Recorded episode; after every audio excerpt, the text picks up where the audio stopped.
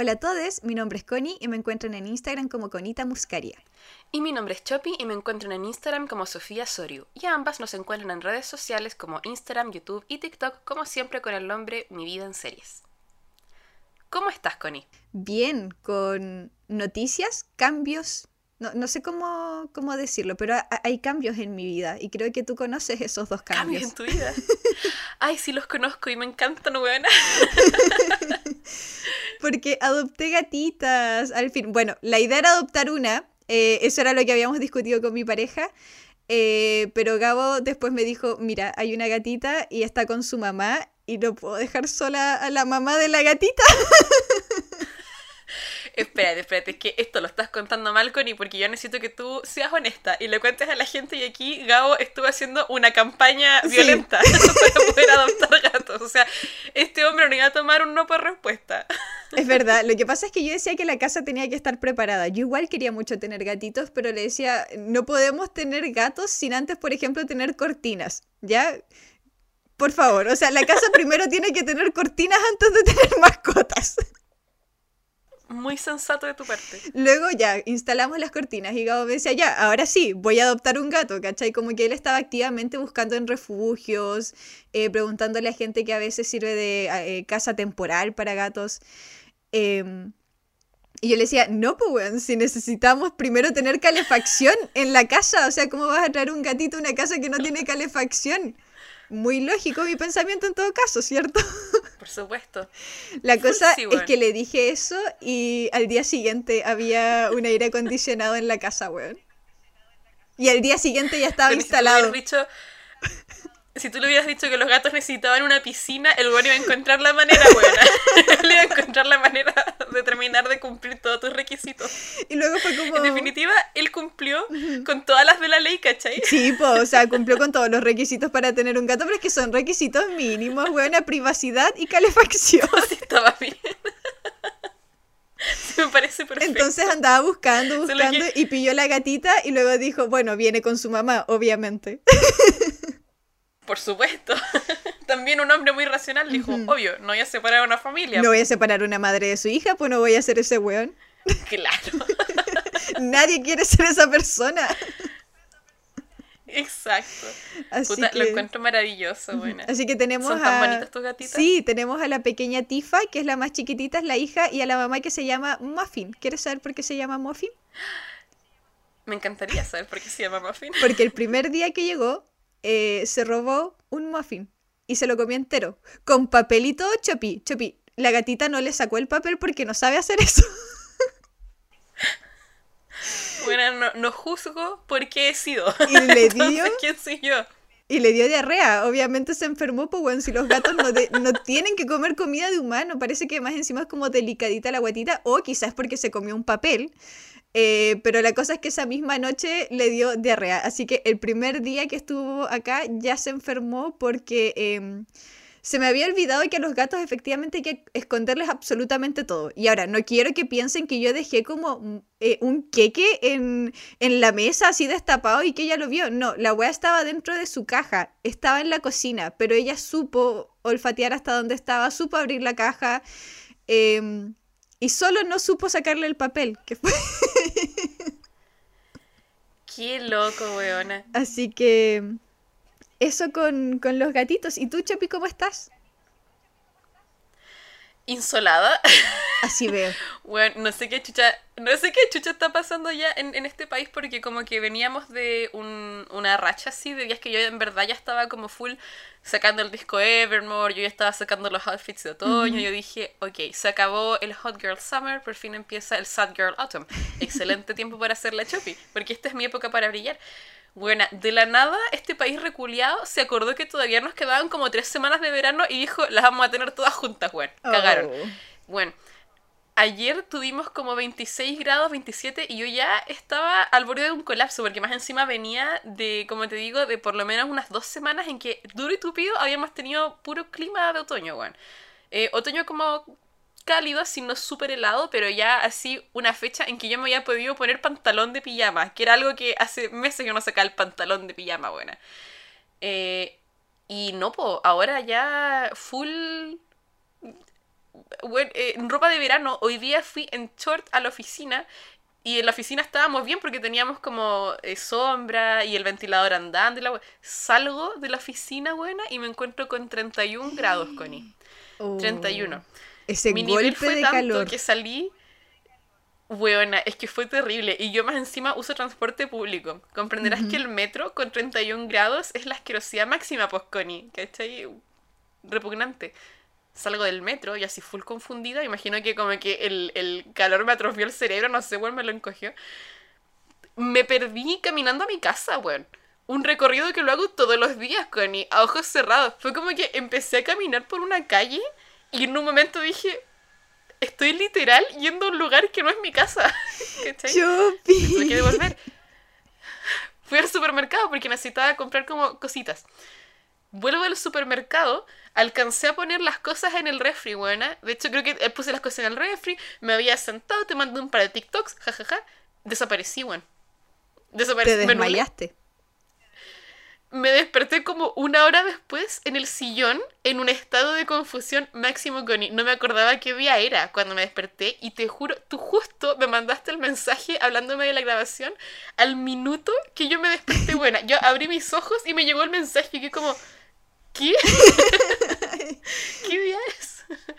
Así que incluso empezamos a grabar un poquito tarde por mi culpa, pero esa es mi historia. Estoy chata. O sea, no sé si es tu culpa, creo que es culpa de- del cambio climático. De Alemania, del cambio climático, sí. Es culpa de la gente blanca millonaria. Eat to the rich. Bueno, pero Chapi, ¿de qué vamos a hablar hoy? Porque, eh, bueno, hicimos encuesta eh, en Patreon y sponsor para decidir el tema. Pasó algo curioso, así que este es un tema como nuevo, por así decirlo. Sí, bueno, de hecho, eh, me imagino que quizás la gente que nos está escuchando ya sabe, como les contábamos hace un par de episodios, eh, inauguramos el, el Patreon y el sponsor y ha estado yendo bastante bien, cosa que ha estado cool. Y uno de los beneficios que tienen todos nuestros Patreon sponsors, independiente del tier, es que pueden votar para eh, el episodio del mes. Cosa que no quiere decir que los otros temas que, que no salen ganadores no van a salir, pero eh, nos ayudan a escoger como el episodio que viene más pronto. En eso, esta, esta semana pasó algo chistoso, que es que habían ganado realities, así como tema reality shows, y además habían ganado eh, programas pésimos. Eran programas pésimos chilenos, ¿cierto? Sí, quedaron 50 y 50. Entonces esto, yo le dije a la Connie, pero realities y programas pésimos es como lo mismo. ¿Por qué no tomamos las dos cosas y hacemos como un capítulo dedicado a los realities chilenos? A realities que son programas pésimos chilenos. Y así le damos en el gusto a todos los Patreons slash sponsors. Sí, y yo decía, pero ya, si los realities no eran tan pésimos, pero en una breve investigación eh, me traía mis palabras. Breve. en una breve investigación. En una simple, en una literal búsqueda de Google, si ustedes ponen reality chileno en Google, listo. Ahí está toda la evidencia que ustedes necesitaban. Bueno, pero háblanos un Así que poquito... eso, pero es, un tema emocionante. Sí, háblanos un poquito de, del origen de, de los realities. Bueno, yo hice un poco de investigación ah, para traer la cuota histórica, por supuesto, a esto que es tan pésimo.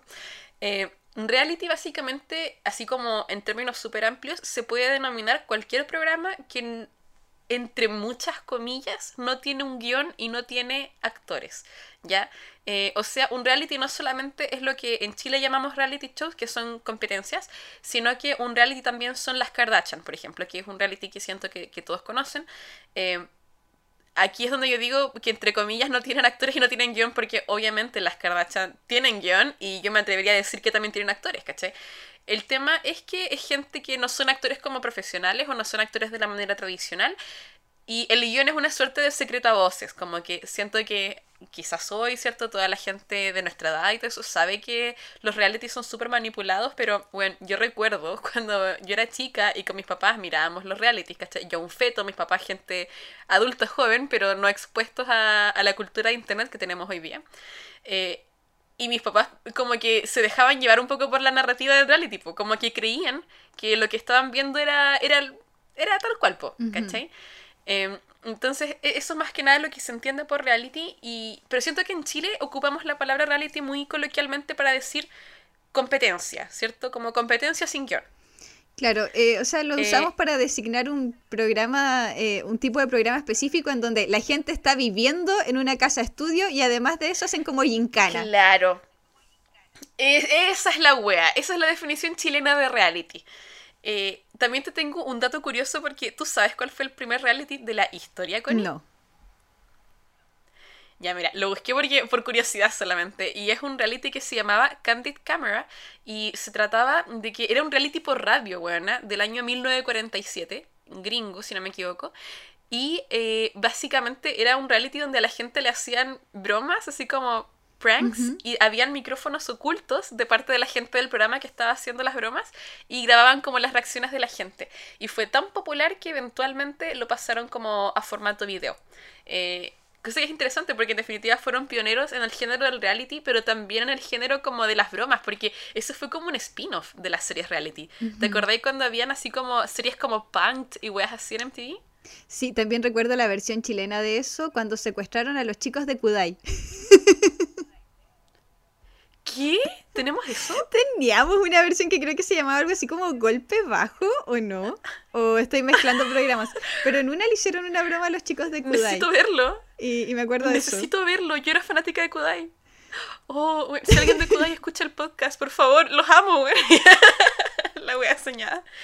Eh, pero básicamente eso, y, y parte así con Candid Camera, y después ya cuando empieza la televisión digital y todo como el boom del video, de los 90 a los 2000 empieza ya como el contenido reality que, que conocemos hoy día, o sea, de convivencia, después otros que fueron, por ejemplo, The Biggest Loser, que igual es un reality súper famoso, eh, no sé, o sea, todos estos programas que son sin guion, que tenían a gente, entre comillas, promedio, gente real.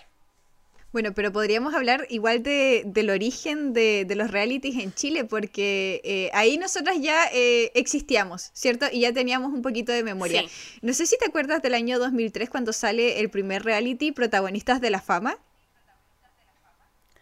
Me acuerdo que sucedió, yo no lo, no lo vi, sí, porque yo era muy chiquita, pero sé que esto sucedió porque fue un evento a nivel país. Es que es eso, yo tampoco lo vi, pero como recuerdo nombres, recuerdo la canción, recuerdo eh, los comerciales y, Sí. y todo el fenómeno que, que daba vueltas alrededor de, eh, de, de los protagonistas de, de este reality. Eh, bueno, la, la convocatoria, la llamada era postula para ser lanzado a la fama. Y eso era todo, como que no te decían qué ibas a hacer, ni y, el comercial Ah, te decía así como si eres grande, chico, gordo, flaca, como que podía postular cualquier persona eh, que no tuviera más de veintitantos años, porque creo que tenían un límite de edad que era bastante Ah. acotado, que era como 26 años. no, sí, era súper... O sea, que- este es el último año que podíamos participar en en protagonistas, protagonistas de la, fama. Sí, pues sí. Por eso era pura gente muy chica. No sé si te acuerdas de, de los participantes, ninguno superaba los 30 años. O sea, bueno, es que me, me acuerdo, pero me pasa que como yo era muy chiquitita cuando esto salió, yo siempre sentí que ellos eran como gente súper adulta, ¿cachai? Si yo teníamos como, ¿qué edad? Como 6, 7 años cuando salió protagonista sí, de la yo Fama. tenía 6. Entonces, yo tenía 7, ¿cachai? Entonces, en volada, como que alguien te diga, tiene 26 años y uno como, wow, Wow. es un adulto. Tiene la vida ya hecha. ¿Cu- ¿Cuánto le queda por vivir, mamá? ¿Cuánto le queda a este hombre? claro, aparte en esa época mi mamá era más chica que ellos, pues, weón. Porque mi mamá me tuvo súper chica. Mi mami me tuvo como a los Mi 17. mamá también, weón. Bueno, mi mamá no era tan chica, pero sí era chica. Qué brígido. Claro, pues no, mi mamá estaba como en el rango etario de la gente de protagonistas de la fama, Claro. porque mi mamá me tuvo a los 21. Entonces, brígido. Yo veía a esa gente y era como, son mis papás. Claro, son de la edad de nuestros Están papás. resueltos. claro, la wea loca. Ya, pero lo- ¿de qué se trataba? ¿Cuál era el concurso? Eh, consistía en clases de actuación y una vez a la semana había una prueba de talento, ¿ya? El premio era un auto y además, algo que me parece súper interesante, un contrato para eh, participar en una telenovela de Canal 13. ¿Eso era el plot, weona? Yo no tenía... A ver, esto suena súper estúpido, pero yo como que tenía la impresión de que la gente de protagonistas de la fama como que se había ido a encerrar a esa wea casi que por hobby, Gratuitamente. yo no sabía que había como un...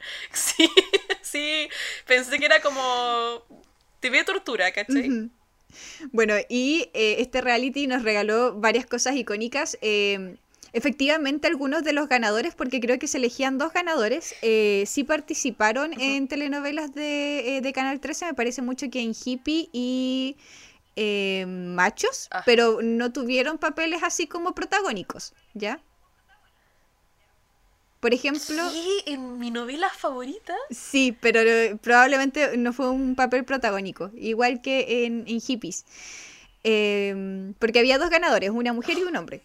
Ya, y esto nos dio cosas icónicas como Carla Lee, la icónica primera eliminada de eh, cualquier reality chileno, que siempre la entrevistan, cada vez que hay un documental de reality, entrevistan a Carla Lee porque su gran logro fue que fue la primera eliminada de un reality en este país. Qué gracioso que entrevistan siempre a la primera buena, a la buena que menos duró como en el espacio de reality chileno, Ajá. Es que debe ser brígido tener ese título. Es un título que a mí me gustaría tener, weana. Como la primera eliminada de cualquier Absolutamente, porque es que sabéis que nadie te lo puede quitar, pues con no tuyo siempre. Y vendrán muchas después, pero tú fuiste la primera. y otro personaje eh, que vive como en la memoria colectiva de este país es Álvaro Valero, que de hecho fue el ganador del reality, pero como él sabía que él no ah. actuaba bien, eh, le dejó el premio al segundo lugar. Y es por eso que el segundo lugar es el que sale en machos. ¿En serio? Ajá. Me estás diciendo que pudimos haber tenido a Álvaro Valero en machos, pero Álvaro Valero nos lo quitó. No lo puedo creer, buena. Bueno, Álvaro Valero no actúa, él ni siquiera sabe cómo llegó hasta allá. No importa, Connie, no importa. Eso me da más ganas de haberlo visto. La idea de ver a Álvaro Valero actuando, no sé, pues, junto a Héctor Noguera, claro. todo actor de la televisión chilena, es mi fantasía personal, weón. Como que siento que eso me daría cinco años de vida, weón. Bueno, la cosa eh, que es súper relevante de este programa, eh, que si lo escuchan hasta ahora, suena súper simple, es que en términos de rating mató a los otros canales, ¿ya? Es decir, llegó em, a 50 puntos de rating, ¿cachai? Como que em, los, los, otros programas de la noche no existían y de hecho como que para poder competir con, con protagonistas de la fama, lo que tenían que hacer los otros canales era hablar de protagonistas de la fama, ¿ya? Ese es el nivel. Eh, que, yo creo que ese es como el éxito que al final eh, todos los realities han tratado de alcanzar, ¿cachai? Como ser lo suficientemente famoso como para que tu competencia tenga que hablar de ti. Y eh, yo pienso que esto igual como de la... Em, como la epifanía que quizás debe haber surgido en la televisión chilena cuando vieron que o sea, ya, 2003. Estaba, la guerra era, siempre entre las telenovelas también en este, en este punto, como para el rating.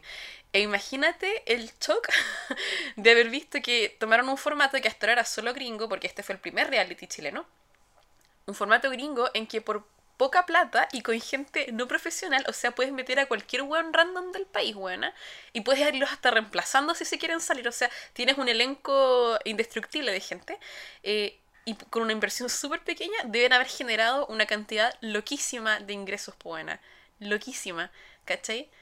Que más encima catapultó las novelas. Po. Mm. Hay algo ahí con el tema eh, de, los sueldos, porque en los realities chilenos sí pagan, pero pagan bastante poco. Y el rumor que salía em, de protagonistas de la fama es que al parecer les pagaron como el sueldo mínimo. O sea, tenéis como a 20 cabros eh, creándote contenido, ¿cachai? Contenido muy, muy exitoso. Wow. Eh, premium. Premium, ¿cachai? Y les estás pagando el sueldo mínimo. Qué brígido, o sea, en definitiva es como esas weas así de, em, de trabaja por, por promoción, ¿cachai? Así como, ay, me haces un diseño y te menciono en la story, ¿cachai? Como es el nivel de, de pagos del reality. Eh, que lo encuentro muy ad hoc a la época, pero no me sorprendería que siguiera pasando hasta cierto punto, bueno. O sea, no sé si les pagarán todavía sueldo mínimo mínimo, esto ya es especulación de mi parte, pero no creo que le paguen mucho a la gente de los realities, bueno. No, no creo, a no ser que seas rostro anteriormente como que anteriormente sea famoso.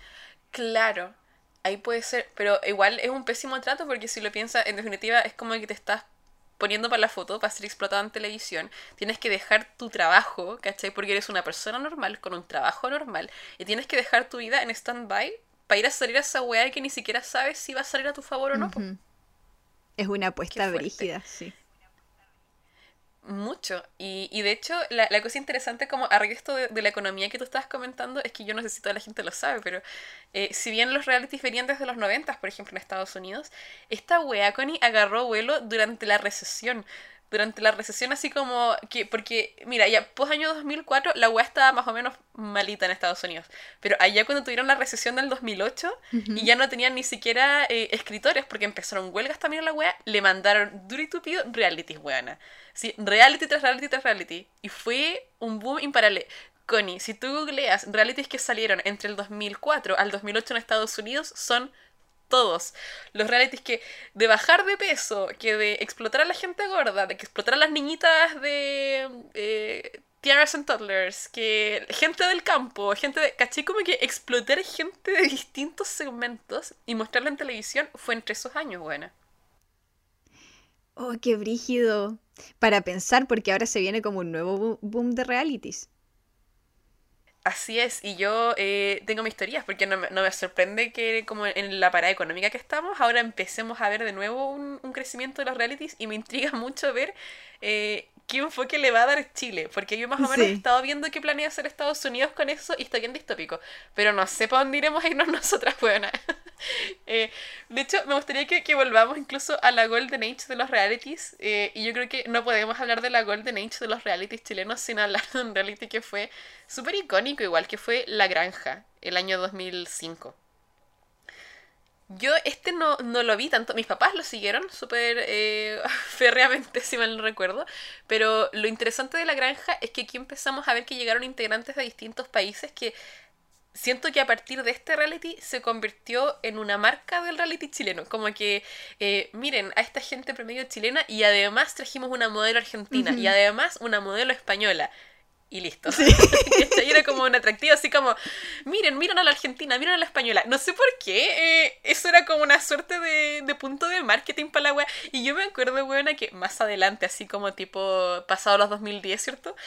Y ya llegó a tanto esta wea que hubo un reality, no puedo recordar cuál, creo que fue como un spin-off de otro reality famoso que podría haber sido Mundos Opuestos, donde, Connie, cuando presentan al elenco, habían más extranjeros que chilenos. Y mi único pensamiento era como, qué chucha, ¿por qué trajeron a toda esta gente eh, acá a ser explotados a Chile? Como que lo encuentro una wea tan random. Es que, ¿sabéis qué es lo brígido? Que eh, es como que están explotando extranjeros, pues es como, ni siquiera lo veo como un favor a, los extranjeros, así como, oh, qué penca, que estén solo, sí, pues sí es como explotar eh, a gente que, claro, que quizá tenía como menos oportunidades, bueno, como que para poder eh, tener éxito eh, en una lógica muy capitalista tuvieron que salir de su país, ¿cachai?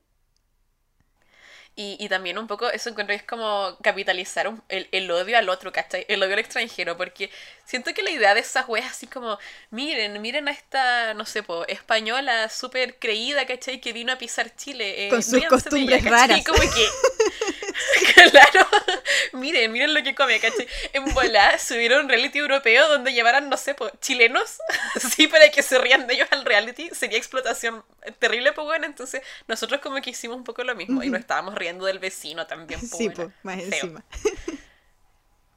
eh, y bueno, aquí, eh, a, raíz de la granja, siento que surge el hito importante, que es que empezaron a hacer las pruebas eh, como físicas y, y, de fuerza también en los realities, que eh, me, me, da mucha risa que haya partido recién el 2005, como que en verdad antes me los imagino como que eran más realities basados quizás en la personalidad de la gente y en el conflicto interpersonal, y que ya a partir de las pruebas físicas como que había un poco un argumento para estirar el chicle, ¿cachai?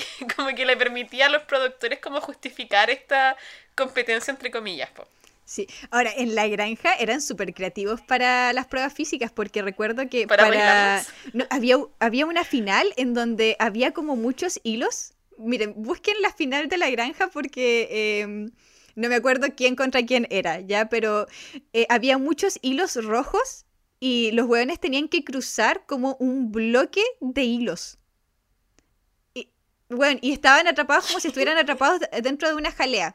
Sé que es muy difícil de imaginar por cómo lo estoy contando, pero las finales de la granja eran súper interesantes en términos como de creatividad, ¿cachai? Em, ¿Y, ¿Y, sientes que eso era como para favorecer a alguien específico o al revés, para dejar la wea como más a la suerte de la olla? Pucha, no sé. Ahora yo creo que con las pruebas físicas obviamente se puede arreglar. Pues si tú cachai que un weón tiene más equilibrio que el es otro. Que lo hacía un poco buena. Es que, bueno, de repente era obvio, a veces ya en realities posteriores entraban, ya no sé, pues 20 hueones, ¿cierto? Y justo había una hueona que era la favorita del público y no sé, pues ya esa hueona era escaladora de montañas, por eso es una hueá. Y justo había una prueba de eliminación donde esa hueona parece que le iban a echar esa semana, pero como era la favorita de la gente, ¿cuál era la prueba? Escalar, ¿cachai? Entonces era como que lo arreglaban súper obviamente, pues con, era para nada sutil. O lo contrario. Participantes lo comentaban. Sí, o lo contrario, con las villanas, por ejemplo, eh, Angélica Sepúlveda, yo me Ah, imagino sí, que po. varios querían eliminarla, ¿cachai? Pero, pero eh, ella empezó en granjeras. Pero ella era muy buena competidora física, entonces ella siempre ganaba la inmunidad. No la podían echar porque ella siempre ganaba, era inmune todas las semanas. Sí, me acuerdo. Bueno, acá también tenemos el origen como de las peleas más brígidas, como em, antes en protagonistas de la fama, como que eh, si, bien Álvaro Valero era bastante confrontacional, no se había visto un personaje que peleara tanto, como que buscara el conflicto, que buscara cámara peleando, ¿cachai? Como que eh, aquí estaba Gonzalo Egas, que no sé si es porque era conflictivo o porque de verdad cachó que con eso podía ganar más cámara, pero el weón se peleaba con todos. Se peleó... a- hay una icónica pelea que pueden buscar así como Gonzalo versus Marcos, Gonzalo versus Arturo, Gonzalo versus... Y pueden colocar a cualquier integrante eh, de la primera granja y van a encontrar una pelea de Gonzalo. Gonzalo Egas con esa persona, weón. Un nuevo juego de video series. Pon en YouTube Gonzalo versus tu nombre. y esa es la pelea que te representa. Hay que hacer un, un post así como ¿cuál es tu pelea? Y todas son Gonzalo Egas contra alguien, weón. O la Angélica Sepúlveda, porque esa es otra que se peleaba con todo. No se diga más. Este es el spoiler de la semana. Ya todos saben cuál va a ser el post extra. ¿Tu signo? ¿Qué pelea es?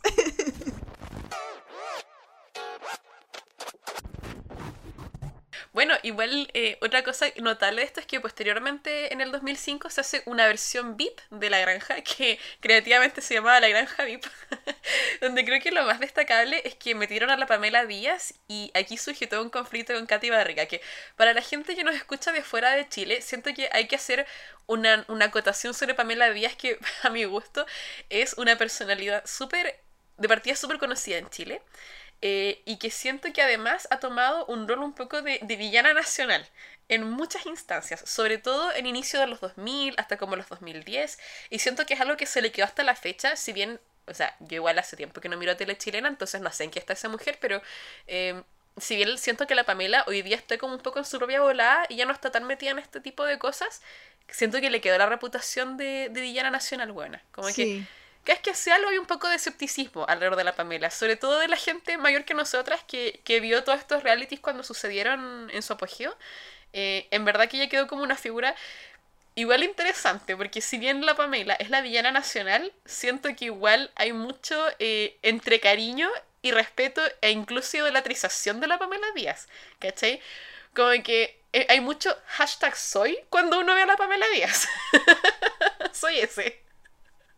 A, a mí me pasó un poquito como que si eres una buena que ha hecho y dicho cosas muy nefastas y yo no vengo aquí a hacer una apología de la Pamela Díaz porque eso no va a suceder en esta programación buena eh, sí han habido momentos que yo desde mi infancia y mi adolescencia los recuerdo como que yo dije bueno icónica bueno. quiero quisiera tener la personalidad y el desplante y la fuerza de Pamela Díaz porque yo la veía un poco como una mujer que representaba el como el luchar contra, contra ciertas cosas, ¿cachai? Como que ella tenía la fuerza de repente de anteponerse a gente que era contraria a ella, por, por, por X motivo, ya sea que estaban en lo correcto o no. Em, y ahí pasa eso. Y aquí surge también un poco esa, esa figura de la Katy Barriga, que yo no sé si la Katy Barriga era conocida antes por otras cosas, pero eh, Es que era como un personaje dulce y a la Pamela Díaz le caía mal eso porque encontraba que era como cínica. Eso es lo que yo entendí de este conflicto. Entonces la Pamela Díaz era, era la que armaba grupos dentro de- del reality y apenas llegó lo que hizo fue como armar un grupo fuerte, un grupo de gente que molestaba porque sí a la Katy Barriga. Como que desde el primer día les cayó mal, simplemente. esa, esa, fue. Yo no voy a juzgar a Pamela Díaz porque siento que hay una parte de mí que, que es un poquito así buena. No, no sale a la, a la luz, pero no puedo odiar La reprimes, la reprimes. Ahora pienso que una... La, la reprimo. Dentro de mí hay dos lobos, ¿cachai? Uno es Katy Barriga y otro es la Pamela Díaz, buena. Pero eh, siento que una cosa chistosa y notable de esto para la gente que nos escucha desde afuera es que Katy Barriga es una famosa chica reality de Chile que además estuvo en varios programas y después se convirtió en alcaldesa, alcaldesa de Maipú. Y siento que ni siquiera es como el personaje más loco que hemos tenido en un puesto político en Chile, bueno. bueno. la cosa es que Katy Barriga nos podrá caer mal eh, por su postura política, por el desfalco que hizo en la misma municipalidad de Maipú, eh, por sus crímenes e económicos también nos puede caer mal. Pero no sé si. Pero hay algo que nunca he hecho. bueno, es que yo hay algo. Eh, de lo que me enteré hace muy poco en relación a Katy Barriga en este reality, porque yo sabía que ella había sido como, claro, como víctima de, este bullying, ¿cachai? Que le hizo Pamela Díaz, eh, en donde puso a toda la casa en contra de ella, pero yo no sabía los límites hasta lo que había llegado esa wea, ¿cachai? Y acá eh, vamos a excluir un poco de la narrativa a Pamela Díaz, porque esto ya es una wea que no tiene que ver con ella, sino que eh, tiene que ver con un caballero al que llaman DJ Black, que no encontré su nombre, no sé cómo se llama, pero oh. que es un DJ de radios y me parece mucho que de hecho trabaja en una radio que muy bien puesto su nombre, eh, Radioactiva. Creo que te conté un poquito de esto, ¿cierto? Sí, sí, sí, sí. Eh, Radio Chernobyl conocida en este podcast y no va a ser ajeno para ustedes porque ya habíamos tenido un tema con radioactiva previamente, pero esa vez fue, accidental. Sí, esa vez... Eh, claro, esa vez como que eh, hablamos de radioactiva. Fue como sin querer queriendo. Sí, sin querer queriendo, pero esta vez, bueno, lo que encontramos, excluyamos a radioactiva en realidad, esto tiene que ver con DJ Black. y lo que pasó es que DJ Black engañó a Katy Barriga y hizo que se tomara una pastilla que luego se descubrió era un relajante muscular. O me parece mucho que ella no se lo alcanza a tomar. Eh, obviamente fue expulsado, pero lo que me llama la atención es que dentro de la casa se pusieron del lado de Black. O sea, les caía tan mal Katy Barriga que no fueron capaces de darse cuenta que DJ Black intentó drogarla. Qué wea más distópica, weona. Es, que a mí me pasa con esas cosas que, bueno, a uno le puede caer muy mal a alguien, ¿cachai? Así como, ah, esta mira no es mi amiga, la wea, qué sé yo.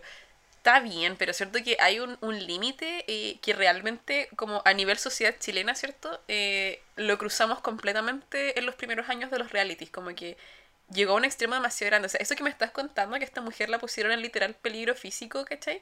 Eh, y que la gente estuvo de parte de DJ Black, lo encuentro nefasto.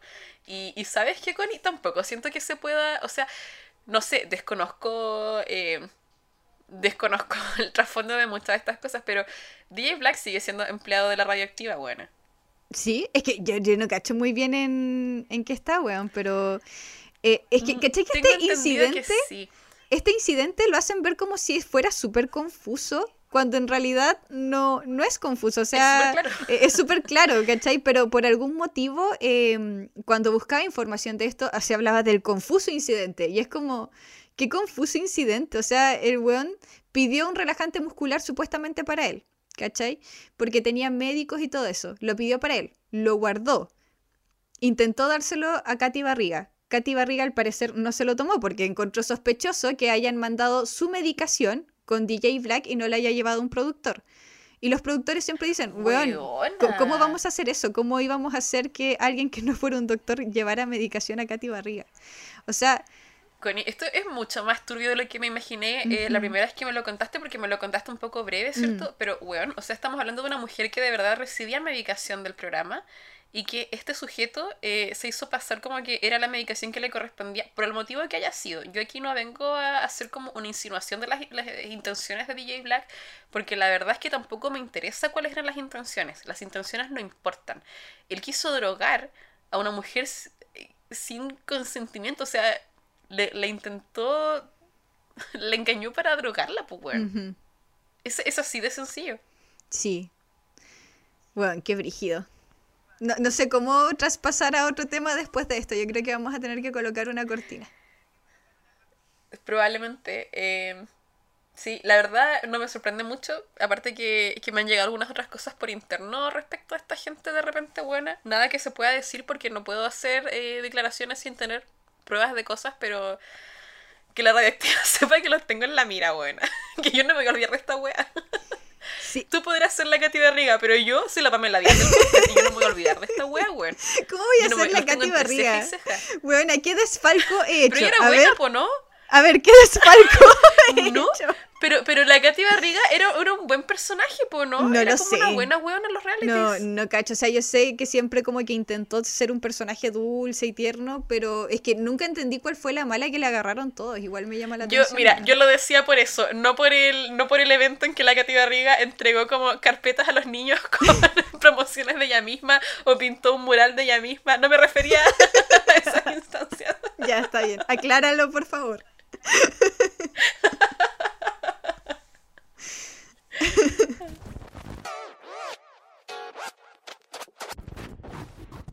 Bueno, ahora sí podríamos hablar de eh, los momentos más locos, porque yo creo que hay em, una época que fue como efectivamente el boom. Casualmente coincide con lo que contaste anteriormente, con la crisis económica. Interesante. pero que fue como brígido también en cuanto a qué límites se traspasaron en, en la televisión. Y todo esto empieza en el 2008 con Amor Ciego. Bueno, la premisa eh, de este reality era una princesa en busca de su príncipe azul, pero cuando ve a los candidatos son todos sapos. ¿ya? Esto es una cuña que saqué de una entrevista que le hicieron como eh, a las personas a cargo de- del reality en esa época. No me sorprende porque siento que esa es la manera perfecta de escribir Amor Ciego. Que por cierto es mi reality favorito porque este fue el primero que, que yo recuerdo ¿Sí? haberlo visto, pero así fervientemente, Connie. 12 años y yo vivía por este reality, bueno. Lo mirábamos con mi familia y era un evento familiar. Oh, yo igual miré este reality, igual lo vi como... em, o sea, veía todos los episodios, pero como que nunca llegué a obsesionarme con, con ningún reality, weón. No, es que siento que quizás obsesiones mucho, pero nosotros como que lo seguíamos caleta. Era como tema de conversación en mi casa, Ah. ¿cachai? Lo, lo poníamos seguido. En tu casa... Era como algo que ya. lo veíamos todos juntos. O sea, en tu casa hablaban de la Cari casa y de Edmundo Varas. Y era, éramos fans de Mundo Varas, weona. Ya, por eso. eh, aquí tenemos que explicar un poco igual, porque eh, como nos escucha harta gente que, no es de Chile, Ujú. yo necesito que ustedes entiendan de, de qué iba esta vaina. Básicamente, eh, la Cari era una, una modelo preciosa. eh, que claro, como dice la Connie, llega así como princesa en busca de su príncipe. Es un poco como el formato de The Bachelor, solo que con una mujer de, de lead en vez de, de un hombre. Que, que ahora sí se hace, pero antes no era tan tan común. Eh, y claro, efectivamente está la Cari y hombres súper promedio que yo diría así que son como de real el chileno Sí. promedio, ¿cachai? A competir por el amor de esta modelo. Entonces, en verdad, hay un poco de, de ingenuidad en el concepto del reality. Eh, y la Cari además llega al canal 13, que es el, el canal que lo produjo, gracias a otro chico reality que les mencionamos antes, que es Álvaro Valero, que igual siento que él es como una figura omnipresente en Chile, como que todos saben, como que es un nombre que todos conocen, pero como que el weón en verdad no, no hace mucho. Si tú me preguntas, ¿qué hace hoy Álvaro Valero? Yo no tengo idea, pero es Álvaro Valero, ¿cachai? Hasta donde yo sabía, trabajaba como... En, en- trabaja en la tele, pero como en la parte interna, como en la parte de producción. Ah, estaría interesante Ujú. esa wea buena. Puede ser. Y, y bueno, en definitiva eso es lo, lo curioso, de que la, la Cari llega como sin casting, porque generalmente los realities tienen una suerte de casting. Eh, y también tuvo como una reacción súper icónica en la tele cuando vio a los pretendientes que le iban a presentar, porque si bien los realities tienen como mucho de, de ficción, la verdad es que eh, yo pienso que ya no se imaginó al elenco de gente que se iba a encontrar, sobre todo porque eh, pienso que el, el atractivo de este reality era que tenías a esta mujer muy bonita y que evidentemente yo diría que es como, como de un estereotipo del Chile un poco más cuico también. Eh, no, no quiero comparar a la Cari con una persona cuica porque siento que cuico es una palabra fea, pero como de una persona con, con acceso quizás a más privilegios, ¿cierto?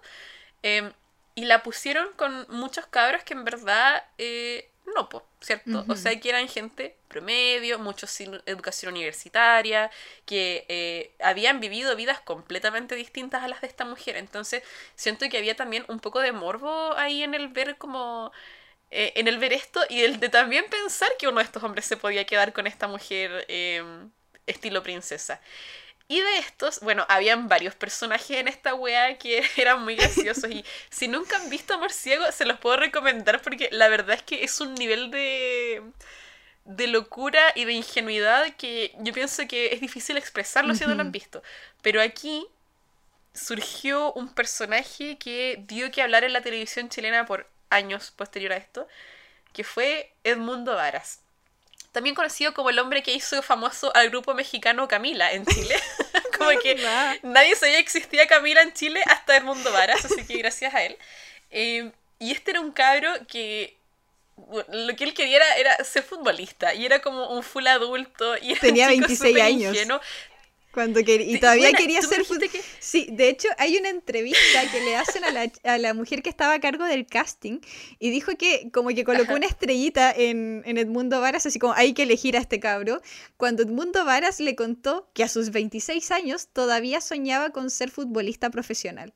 Bueno, y, sabes que ahora que lo dices de esa manera, eh, claro, ahora veo ahora veo lo que vieron esas personas del casting, porque claro que eh, eso deja súper al desnudo la ingenuidad de Mundo Varas. Yo hoy día que tengo 26 años puedo entender por qué eso eh, es, entre comillas, una red flag, ¿cachai? O te dice mucho del tipo de persona que él es y de sus sueños y cositas así, porque él se posicionó en este reality como un ser súper puro, súper ingenuo, de buenos sentimientos, y la verdad es que esto se transforma en una en una cruzada nacional que, había con porque yo no sé si en tu casa pasó esto, pero eh, en mi casa eh, todos éramos todos queríamos que a Edmundo le fuera bien, ¿cachai? Y con que le fuera bien, ¿a qué nos referíamos? Que él se quedara con esta modelo preciosa y que ella eh, pudiera ver sus buenos sentimientos y lo nice guy que él era y quedarse con él.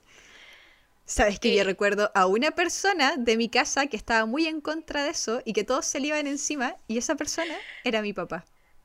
Mi papá como que, no sé si Sí, mi papá eh, veía a Edmundo Varas y decía, muy simpático y todo el chico, pero palacarino, como que mi papá no veía más allá, no sé si es que veía más allá del nice guy o veía las red flags o qué, eh, pero él decía, no, para una chica como la Cari, Edmundo Varas no. ¿Cachai? Como que... Y en realidad mi papá nunca encontró a un candidato dentro de, del reality. Como No sé si es porque, claro, no sé si es porque quería educarme o algo así como de, bueno, hay cosas mejores. Como, Connie, porfa, no. Pero siempre me decía así como, Edmundo Varas, no, ¿cachai? Así como, Connie, no te podéis quedar con el primero weón que saque su guitarra y te haga una serenata, que, que es una serenata. Que hoy, en el año en el año de Barbie, uno sabe que esa wea en verdad es un buen momento I'm just Ken, ¿cachai? En verdad, esos weones eran Barbie y él es solo Ken, pues bueno.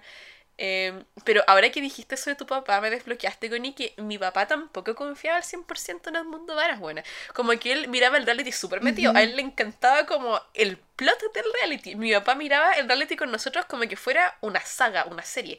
Pero él tampoco confiaba en el mundo de varas buena. Y el tiempo le dio la razón a los papás. Y es interesante que ellos lo hayan visto y que una quizás como niña criada en películas Disney y pues así. Y en Taylor Swift, como que uno creía en los buenos sentimientos.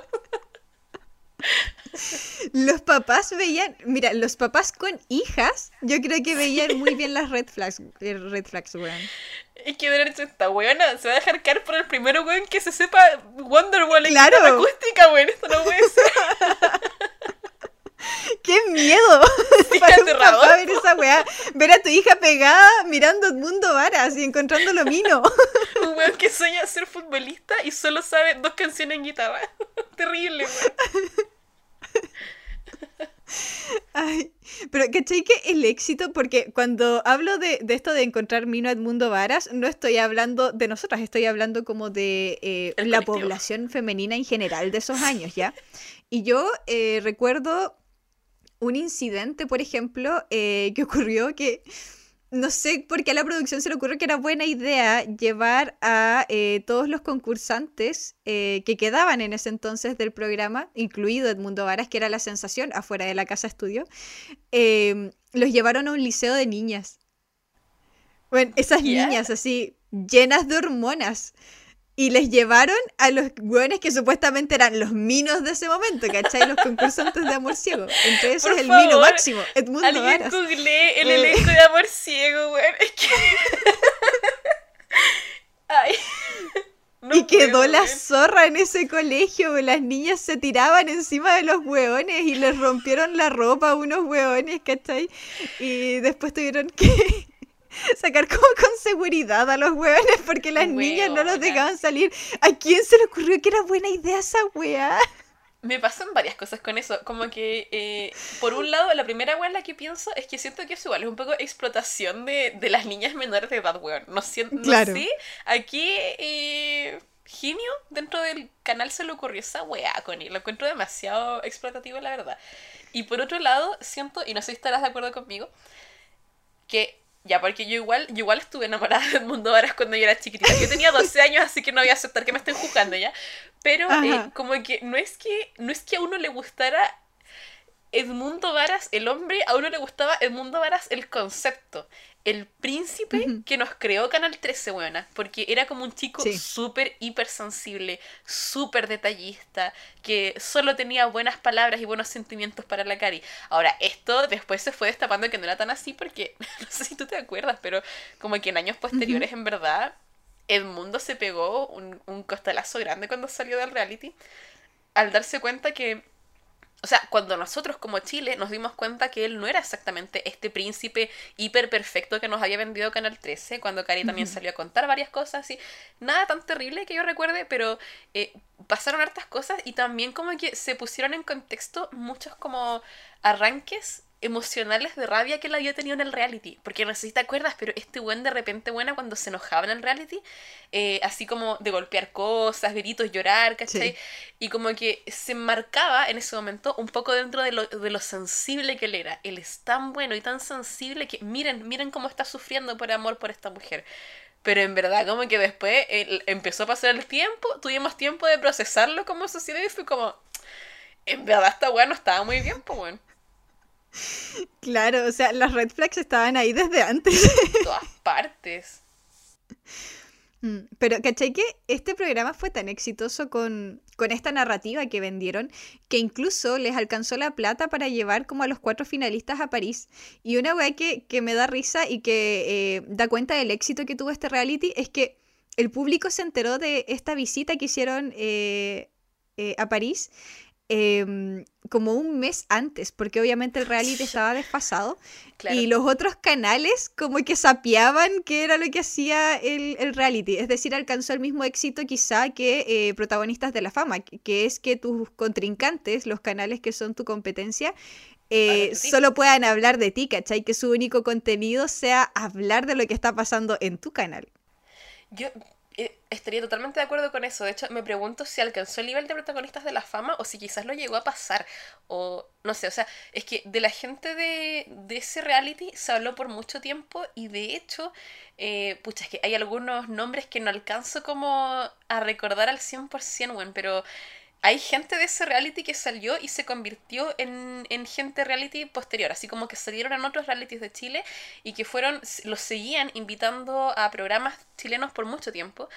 Y yo recuerdo que una de las cosas que, que más como que me marcó posterior a Amor Ciego, eh, que por cierto, para quienes no, quienes no lo hayan visto, efectivamente en Amor Ciego ganó Edmundo Varas, que era la persona que todo Chile quería que ganara. Obviamente la Cari lo escogió porque era el, el personaje favorito de Chile, era como lógico que él tenía que ganar, no podía ser otra persona, pero nunca hubo una relación romántica entre ellos dos. Y a posteriori de todo esto, Edmundo y a Cari y a los otros gente y a la otra gente del reality los pasearon por todos los programas de cotillo chilenos buenos, o sea, así como SQP, no sé, así como programas de noche, de día, así Primer como de, la- plano. de- primer plano, ese es el que me está intentando acordar. Primer Intrusos. plano, intrusos, oh, bueno, eh, pero un salseo y, y como que se convirtieron un poco en lo que en Estados Unidos serían como celebridades de tabloide, Siento que fueron celebridades de tabloide chileno. Así que, así como, el mundo varas, visto eh, manejando borracho en no sé qué parte. ¿Qué pasó con el príncipe de la televisión chilena? Y como que así era el nivel de sensacionalismo, ¿cachai? Brígido. Em, pero no se acaba ahí la saga de los realities, Connie. no. Porque eh, ya, ya, habían hecho em, peleas de famosos, ¿cierto? Ya habían hecho peleas de desconocidos, pero ahora faltaban peleas entre famosos y desconocidos. Y, eso fue lo que nos regaló 1810. El año era 2009. bueno, pero qué, qué buen concepto esa wea. Yo me encantaría que se hiciera una wea así. Es más, quiero que lo hagan en Gringolandia. Yo quiero ver como a la Paris Hilton agarrándose a combos con una señora de Pola. La verdad es que yo de la pagaría, sí. yo pagaría premium por eso. Porque una señora le diga unas cuantas a una celebridad celebridad, ¿cachai? Bueno, pero 1810 eh, trataba del año, ¿cierto? 1810. Esto era porque se estaba acercando el bicentenario, los 200 años desde la independencia de Chile. Eh, entonces dijeron, dijeron, obviamente hay que tomar este concepto. La historia de Chile es una weá que está como... Em, es, el tema, ¿cierto? It's a thing en ese momento.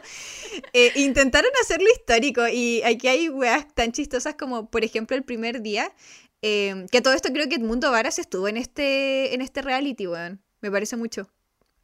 Como que salió del reality Amor Ciego, hizo unos escándalos afuera y luego se metió de nuevo a, este reality. Soy ese. No, estoy segura, pero habría que corroborarlo. Es que hizo carrera de chico reality. O, lo intentó, lo intentó por varios años posterior a, Amor Ciego, bueno. Yo creo que él sí sacó plata de todas estas weas, weona. Yo creo que sí, él, él alcanzó a hacer carrera de chico reality, porque si estuvo en dos o tres reality, sí. O sea, mira, yo pienso que definitivamente Plata ganó con sus apariciones, sobre todo posterior a Amor Ciego, además que pudo negociar, ¿cachai? Que lo llevara a la tele porque la gente quería verlo, estaba el morbo, más que se empezó a meter en problemas, ¿cachai? Y se empezó a convertir en una figura controversial en Chile, entonces como que la gente de verdad tenía el morbo de mirarlo. Em, y también imagino que con sus apariciones en todos estos programas de cotilleo que mencionamos, también debe haber hecho plata, ¿cachai? Pero no sé qué tanto, con O sea, no pienso que podríamos hablar como del mundo de Aras como un weón que, que hizo plata, ¿cachai? Como que fue millonario o se compró la casa con la plata de los reality. La verdad es que siento que ese weón se debe haber hecho sus buenos millones en su momento. Eh, sí, como plata decente, ¿cachai? Pero ni, ni, una locura, no pienso que le alcanzaba para la casa propia ese weón. Eh, y siento como Pero la tele ganó más plata con él que. La tele hizo más plata con él y este pobre cabro. O sea, ya, tampoco lo quiero como. Mm, no quiero hacer aquí la infantilización del mundo varas, ¿cachai? Pero sí fue una figura explotada y como que todos se llenaron los bolsillos a costa de, del mal momento que le empezó a pasar a nivel público. Y como que él quedó un poco en la nada buena, porque lo desechamos cuando nos dejó de servir y él intentó hacer varios comebacks y después ya nadie lo pescó. Como que cuando dejó de ser el loco chistoso eh, y habían otras personas con crisis más interesantes, en realities con gente más joven que estaban dando más drama, al mundo ahora no lo llamaron nunca más de nada buena. Claro. Bueno, pero acá el, el primer día estaban estos famosos, estaban estos desconocidos hicieron que se vistieran así como supuestamente con los atuendos de esa época y luego los hicieron caminar por la cordillera como por horas, así la wea estaba anocheciendo y ellos seguían caminando por la cordillera. Y además había un, em, un concursante hasta ese momento desconocido que se llamaba Arturo Prat. Así que esa era toda la historia que podíamos tener en este reality. Eh, más momentos históricos no hubo. Me encantaría ver ese, esa reunión de los productores así como Cordillera, check, Arturo Prat, check, listo cabrón, se, se armó. y yo, me acuerdo de Arturo Prat, Sí. Cuando llegó el weón al casting, así como, chicos, no lo van a creer, pero acaba de llegar Arturo Prat al casting. Y la wea más chistosa es que yo no sé si tú te acuerdas de Arturo Prat, pero yo sí, y Arturo Prat era un cabro súper nada, Connie. Era súper como un weón muy normal, así. Yo me atrevería a decir que hasta fome, como que de verdad no aportaba nada más que llamarse Arturo Prat, y duró bastante. Y yo pienso que no lo querían echar tan rápido precisamente por el nombre, weona. Eso y porque era el interés romántico de la Angélica Sepúlveda. ¿Verdad, weón? Oh, hay que mencionarla porque la Angélica Sepúlveda, que bueno, se las mencionamos un poquito antes, pero esta quizás es la gran villana de la televisión chilena. Porque si bien la Pamela Díaz es la villana carismática, a quien muchos chiles le tiene cariño y hasta la admiran, la Angélica Sepúlveda simplemente es una weona súper odiada. Yo no, nunca he conocido a alguien que sea como fan de la Angélica Sepúlveda. Que tampoco es para decir que ella siempre Yo no, pero pero te puedo decir algo, eh, bueno, ella venía de realities anteriores, ella estaba en la categoría como de famosos, si bien no era como de la lista de los más famosos, sí estaba en los conocidos, ¿cachai? Sí, po. Eh, ella venía de realities anteriores, ella había estado en Granjeras y en Granjeras había llegado a ser una de las, eh, una de las más queridas, de hecho ganó Granjeras, porque habrá sido chora, ¿cachai? Habrá sido, era maliciosa con sus comentarios y todo eso, pero a la gente, algo que le, que le agradaba de la Angélica Sepúlveda es que eh, hacía el trabajo, ¿cachai? Como en todas estas cosas de, había que limpiar la casa, ¿cachai? Había que eh, sembrar cosas, había que, no sé, hacer cosas de campo, ¿cachai? Y Angélica Sepúlveda sí sabía hacerlo. Y eso hizo que harta gente empatizara con ella, como que era una mujer de trabajo, ¿cachai? Pero eso se le acaba en 1810, bueno, como que aquí se dio vuelta totalmente la ruleta, ¿cachai? Y en verdad la gente le dio la espalda a Angélica, que no sé si... A ver, yo pienso que estas cosas en verdad nunca para bien. Y tampoco vengo aquí a opinar si las cosas que hizo Angélica estaban bien o mal. O sea, pienso que me imagino que debe haber hecho muchas cosas que estaban tanto bien como mal. Pero sí hubo una como villanización de, de, esta mujer en la televisión y siento que se convirtió en una figura más polarizante que otras que teníamos antes, incluso como que la gente ya quería poder sacarla del reality, pero por esto mismo que dices tú, no había como rechuchas echarla, porque ella es una buena competidora. Cuando se trata de cosas como físicas, eh, incluso me atrevería a decir que estrategia, no hay como miedo a sacarla, porque ella es muy capa. Em, y como se empezó a meter en conflicto desde 1810, la gente la quería ver eh, perder, pero el momento nunca llegaba y como que igual la gente seguía mirando el reality un poco por el morbo de, de ver a esta persona que les caía mal, de querer verla salir. Pero la verdad de las cosas es que la Angélica era el rating, pues bueno, o sea, sin la Angélica, 1810 no hubiera sido lo que fue, ¿cachai? Exacto. Eh, bueno, obviamente hubieron más realities del 2009 en adelante, pero yo quiero que pasemos al año 2012 porque aquí tuvimos un reality que fue un hito no solo en Chile, por su nivel de éxito, sino que fue tan grande, Connie, que lo replicaron en otras partes del mundo. Y es un reality que también me gusta mucho, que lo digo férreamente con mi familia, y se llama Mundos Opuestos. ¿Sabías que sabía este internacional? Sí lo recuerdo. No, no sabía que había sido internacional. Este sí lo recuerdo, pero ¿cachai que nunca lo vi? Sino que yo miraba eh, los programas como de cotilleos que hacían en base a mundos opuestos. Bueno, yo estaba como. Estábamos como en segundo primero medio cuando salió este reality, creo. Una cosa así. Eh, sí, por ahí. Y bueno, eh, pic de mi adolescencia hasta o yo me acuerdo que esto se comentaba también como con compañeros de colegio, ¿cachai? Uno opinaba de las cosas que estaban pasando en, mundos opuestos. En mi casa lo veíamos, no nos perdíamos ningún episodio. Eh, así, de verdad que era algo que, nos consumía como consumía nuestro tiempo, el ver y pensar este reality. Y también tenía una, una narrativa que giraba en torno al reality, así como de gente haciendo cotilleo a toda hora, especulaciones. Eh, en este reality también siento que empezamos a ver mucho más de una cosa que no se vio tanto antes, que fue eh, que mientras estaba la gente encerrada en la casa estudio del reality, en el eh, afuera, ¿cierto? En la vía pública, como que empezaban a, buscar gente que conocía a los buenos que estaban encerrados y los entrevistaban para preguntarle cosas así como, ah, ¿usted fue ex de la Dominique Gallegos? Cuéntenos todo lo que sabe sobre ella, ¿cachai? Y mientras la Dominique encerrada haciendo su trabajo, ¿cachai? Un weón con el que ella había salido dos veces opinando de ella en un reality, en un programa de, de cotillo, o sea, una wea muy loca. Eh, ¿Cuál es el concepto de este reality? Bueno, este reality es de un creador de realities que fue súper famoso en Chile, que la verdad no sé si sigue trabajando en esto de, los realities, pero él se mandó muchos, muchos hits de realities para el 13, que es una casone. Eh, y este weón se le ocurre el concepto de literal hacer dos mundos opuestos, donde un mundo representa el futuro y eh, es como una casa que tiene así como bastantes eh, características de como estas casas futuristas. A ver, es que no quiero que se imagine algo muy tecnológico. Mucho privilegio. tienen privilegios, ¿cachai? Y todo era blanco y les ponían como ropa así que es como lo que la gente de los años 60 se imaginaba que iba a ser el futuro. Eh, y en el pasado están literal, literal, en la época de las cavernas, con frío, eh, así como intentando hacer fuego para poder cocinar, así, ese es el nivel. Ahora, las competencias te dejaban eh, pasar al futuro en definitiva, como que te permitían tener las comodidades del futuro, eh, a veces incluso si no ganabas como al 100% la posibilidad de pasar al lado del futuro, te podías ganar unos privilegios para el mundo del pasado y también eh, bacán.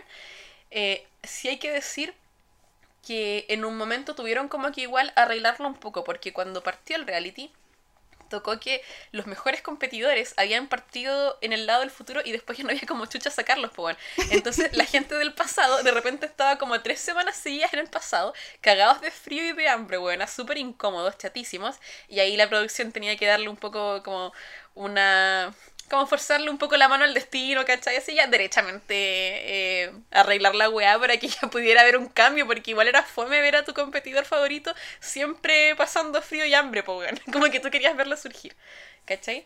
Em, y acá pasa una cosa interesante, que es que eh, siento que vemos surgir como una figura importante de reality en Chile a la Dominique Gallegos, que ya había salido antes en realities, pero que aquí como que se convierte en una protagonista en la televisión chilena, bueno, que antes no lo había sido.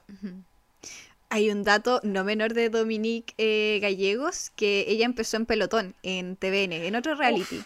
ella era la recluta Gallegos y el medio cagazo, ella tenía 17 años en ese reality y de más que lo sabían. O sea, yo imagino que si postulas a un reality te piden el carnet por último, ¿cachai? Pero eh, tenía 17 años y era el icono sexy. Sí, y ella era el icono sexy de, del reality, weón. Qué asco. Pero, ¿sabes qué? No me sorprende. no, para nada. O sea, con, las cosas que hemos contado antes de, de los realities, es como es hasta esperable que, este que en algún momento iba a pasar una wea así. Me sorprendía, Connie, que no habíamos hablado de explotación infantil en ningún momento de este episodio. Ahí estaba, po, ¿ah? ahí estaba.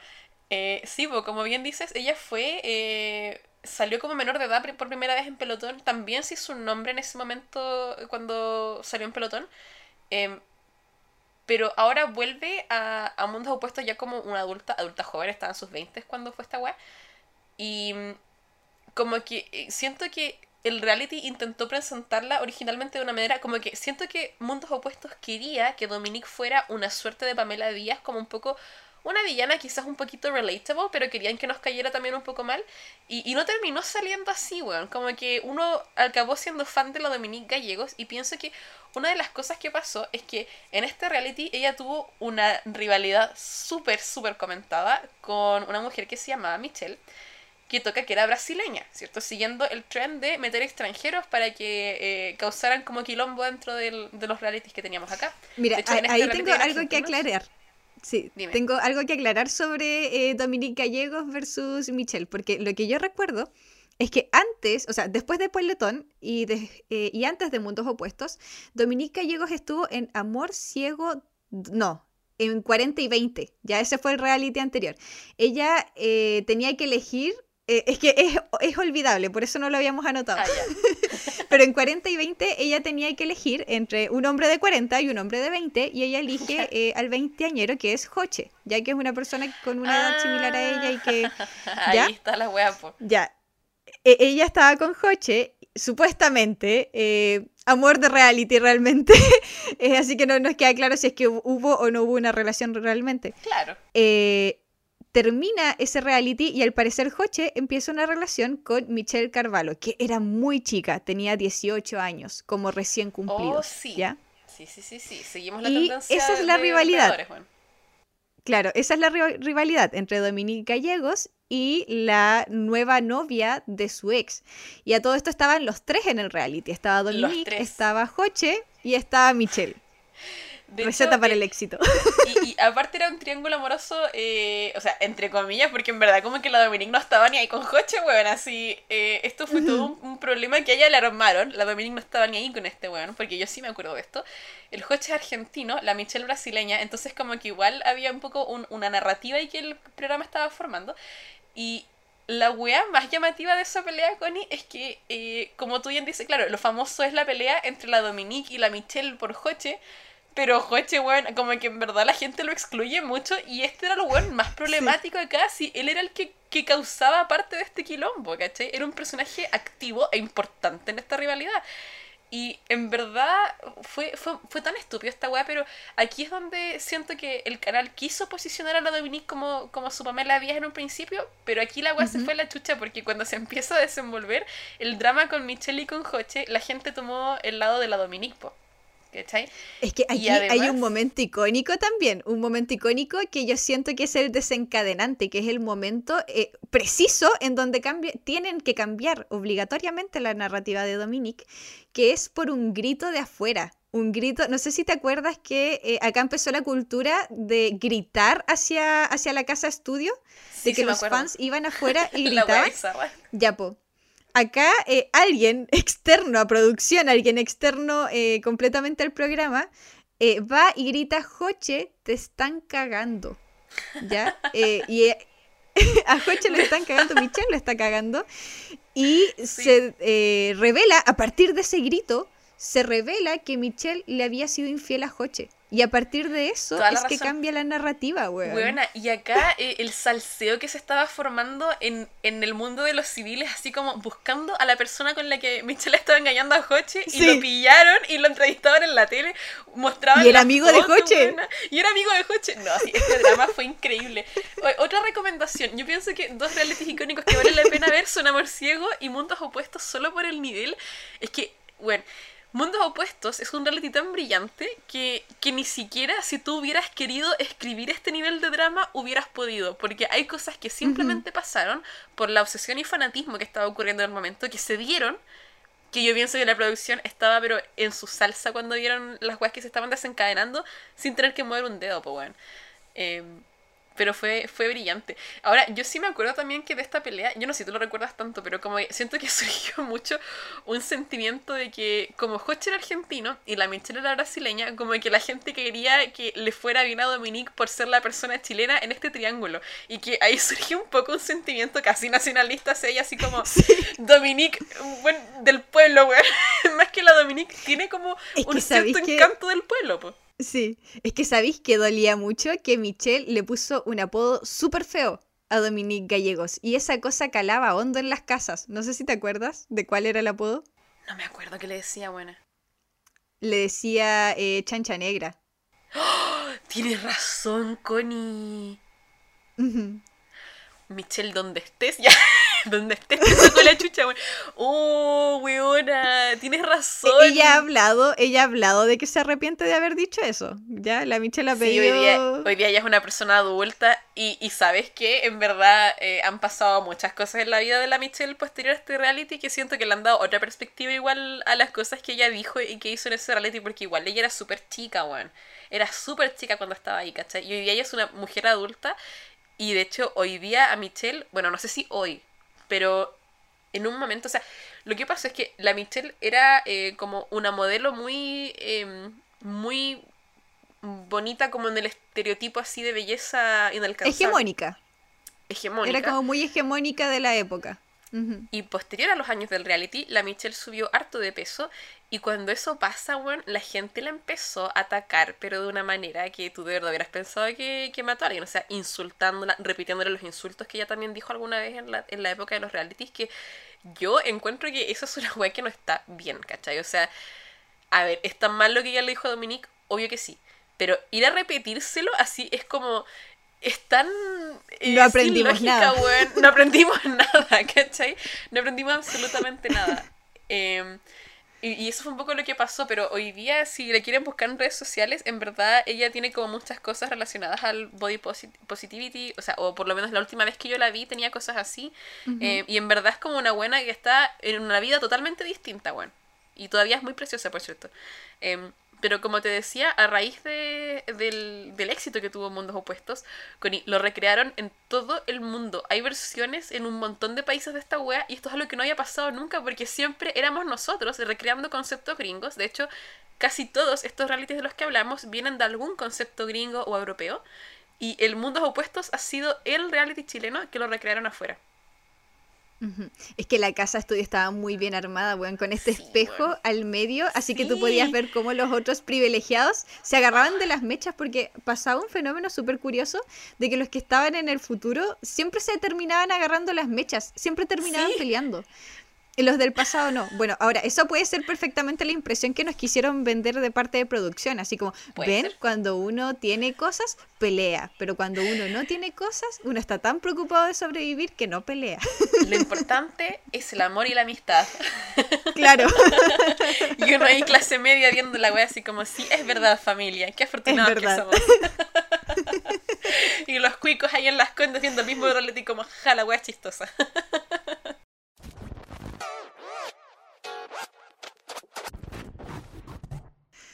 Bueno, igual en la época como desde el 2015 hasta el 2019, eh, hubo como una saga de realities en el Mega, eh, que a mí me pasa por lo menos, Chopi, que encuentro que todos eran parecidos y sé los nombres, pero no sabría distinguir uno de otro. Eh, que eran Amor a Prueba, Volverías con tu ex, Doble Tentación, en los que creo que probablemente no, eh, no vale la pena ahondar mucho, ya que ninguna de las dos vio ninguno de estos. Pero algo que me llamaba la atención es que apuntaban, por ejemplo, eh, hartas inseguridades como básicas que tiene la gente que está en una relación o estuvo en una relación, ¿cierto? Que era, por ejemplo, los celos, las infidelidades, la posibilidad de que tu pareja se vaya eh, con otra persona, de que vuelva Claro. con su ex, efectivamente. Eh, eran puras cosas brígidas, weón, que... No sé, yo creo que por eso no lo miré, como que mi corazón Es no que daba. eran casi todos la misma premisa, sí. Yo nunca los pude identificar y me acuerdo que mi mamá los miraba como de manera casual y también les cambiaba los nombres entre ellos, como que mi mamá le decía a muchos amor a prueba, ¿cachai? Pero yo estoy segura que no habían tantos amor a prueba como ella creía, sino que solamente le ponía así a todos. Eh, y también era como un elenco de gente... Amor a prueba. Claro, una así. y eran como los mismos hueones siempre, pues, ¿no? Más o menos. Sí, pues era como un elenco que se repetía. Eh, cre- creo que la Oriana, eh, me parece mucho que se llamaba así, eh, ella estuvo La como en los tres realities, como que se De repitió hecho. los tres. Sí, pues sí, ya, eh, ya para la hora de, de doble tentación la gente ya estaba chata, pues bueno. Pero yo creo que quizás es más relevante pasar un poquito a la actualidad porque como que nos habíamos olvidado de los realities, como que post estallido social, como que se borraron de, de la tele y este año vuelven, parece. Es que antes como que no estaba el mood, bueno, como que en verdad el estallido social en adelante, en verdad Chile no estaba como para ver así hueones encerrados en una casa haciendo weas, ¿cachai? Siento que la gente se hubiera enojado mucho, pero como que ahora volvimos a, a nuestro cinismo, así que ahora ya podíamos recibir un, un reality nuevamente, bueno. Es que nosotros éramos hueones encerrados en una casa Literal. peleándose. Entonces, Sí, como que en verdad un reality en tiempos como o pandémicos o de estallido social simplemente hubiera sido deprimente, buena, porque too real, ¿cachai? bueno, pero este año volvió Gran Hermano, que de hecho eh, hubo un Gran Hermano que fue como en pandemia. No sé si te acuerdas que eh, hubo como un elenco, me parece mucho que en España o, o en Europa, eh, que no sabían sobre la pandemia porque cuando Ah, empezó sí. el reality, ellos como que, o sea, recién estábamos escuchando la palabra COVID y no Ajá. pensábamos que iba a llegar, ¿cachai? Y, y tuvieron que cancelarlo y todo eso, y, y es como bien Sí. distópico, como, de pucha, hecho, no recuerdo cuál es, pero pueden creo que buscar es el de Google Reino así Unido. como... ¿Sí? ¿El de Reino Unido? Estoy casi segura, bueno. Ujú. Pero busquen en YouTube o en TikTok así como Gran Hermano COVID y les va a salir. Bueno, es súper distópico cuando les avisan eh, que tienen que terminar el, el reality porque está quedando la zorra. Como que ellos no lo creyeron, pensaron que era otra como de las Sí, jugarretas de, del reality, claro. Pero, eh, ¿te parece si hablamos un poquito de qué trata Gran Hermano y hablar quizá un poquito de, eh, de las características de esta versión chilena? Oh, sí, porque el concepto lo encuentro súper interesante, Connie.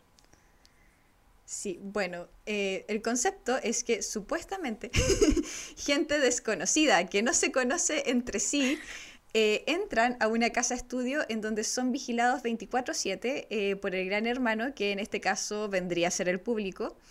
Eh, quienes evalúan, por así decirlo, el comportamiento de estas personas y eh, todas las semanas el, eh, el, público tiene la posibilidad de eliminar a la persona que peor les cae.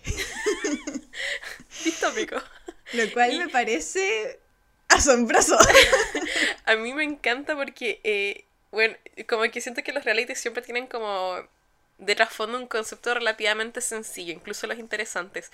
Pero Gran Hermano para mí es el más brígido, buena. O sea, yo he visto, obviamente, competencias físicas súper crudas, ¿cachai? De hecho, en Chile tuvimos algunos que eran realities difíciles de ganar, ¿cachai? Pero Gran Hermano es un poco, tiene como una suerte de elementos de tortura psicológica que me da un poco... Mira, me pasa con esto una wea que por un lado lo encuentro súper bacán y terrorífico porque viene obviamente de, de, este libro de 1984 de George Orwell que en definitiva le da como el origen al concepto de un gran hermano, ¿cachai? Eh, a este como ente que todo lo ve y que te juzga por, por cómo estás actuando. Eh, pero la wea que, que, he encontrado muy graciosa, Connie, es que yo no sé si la gente que está participando en Gran Hermano Chile tiene como un concepto de Gran Hermano. Como que en, en las otras versiones, porque yo he visto el gringo y el del Reino Unido hartas veces, y la gente de esos realities entiende lo que es el gran hermano y como que entienden la idea del concepto del gran hermano y todos están jugando estratégicamente como para ser el favorito de gran hermano, ¿cachai? Y, y a veces le hablan directamente como gran hermano que somos nosotros, pero de una manera como súper intencionada. En cambio, siento que en, que en el de Chile se ha producido una weá demasiado chistosa en torno a eso, weón. Mira, yo creo que hay dos personas dentro de todo este elenco de gente que eligieron que sabe y casualmente son, eh, bueno, hasta hace unas semanas eran las favoritas, ¿ya?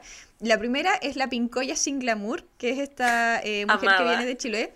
Ella eh, nunca ha dicho así saber que es el gran hermano, pero ella le habla al gran hermano y hace todas estas dinámicas de entretener al gran hermano porque sabe que el gran hermano visto. es quien es quien em, quien decide si ella se queda o no en la casa, ¿cachai?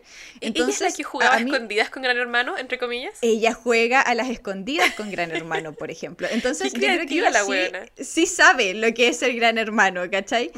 Eh, y la otra es Connie Capelli, que eh, hasta hace unos días era la favorita porque pasó algo y parece que ahora el fandom de, de la Connie está súper dividido. Eh, impactada. Y ella se vio muchos de los Gran Hermano antes de entrar. Entonces ella también sabe qué es. Mm, Ella, ella ella sabe, pues, estudió claro. el reality, ¿cachai? Es que yo me imagino Pero todos los demás, weón. Es que a, a mí me ha impresionado Caleta porque ya, yo estoy súper al tanto de que yo soy una persona como eh, colonizada a un nivel que no es natural, ¿cachai? Y, y lo tengo súper claro y todo. Pero según yo, Gran Hermano es como un reality súper famoso, buena. Entonces estoy impresionada de que tan poca gente que está metida en Gran Hermano Chile haya googleado a Gran Hermano, ¿cachai? El libro eh, se supone que hay que leerlo en segundo medio. Se supone que está como en el plan, Sí. ¿o no? Bueno, eh, está, pero debo decir que no todos los colegios se les. De hecho, yo no lo leí en el colegio, bueno, yo lo leí después de, de adulta porque nunca me tocó en el plan de lectura, pero a mi hermano le tocó en su plan sí. de lectura. Entonces, por lo menos es un libro que aparte es conocido, pero ya, incluso si nunca lo has leído, si yo entiendo que la gente, hay gente que odia leer y, y válido, pero googlealo, po. como que, así Claro. como, ya, me estoy weyando que nunca escuchaste el concepto de Gran Hermano, que siento que es como una referencia cultural, así como una referencia de cultura pop, ¿cachai? Sí. Y, y cachai que es tu pega finalmente, porque eh, si vas a estar en un reality, ¿cómo no te lo tomáis como un trabajo? O sea, yo cuando he hecho entrevistas, eh, he ido a entrevistas de trabajo, yo la primera wea que hago es googlear a dónde voy. O sea, por googleo la favor, el empresa, uno. el programa, para saber qué hacen. Eh, Si alguien no lo hace y nos está escuchando, yo que soy reclutadora, por favor, ese es el tip número uno, porque cuando yo entrevisto a alguien y no saben quiénes somos, inmediatamente es como, hermanito, y te avisé la entrevista hace una semana, o sea, no hay excusa, ¿cachai?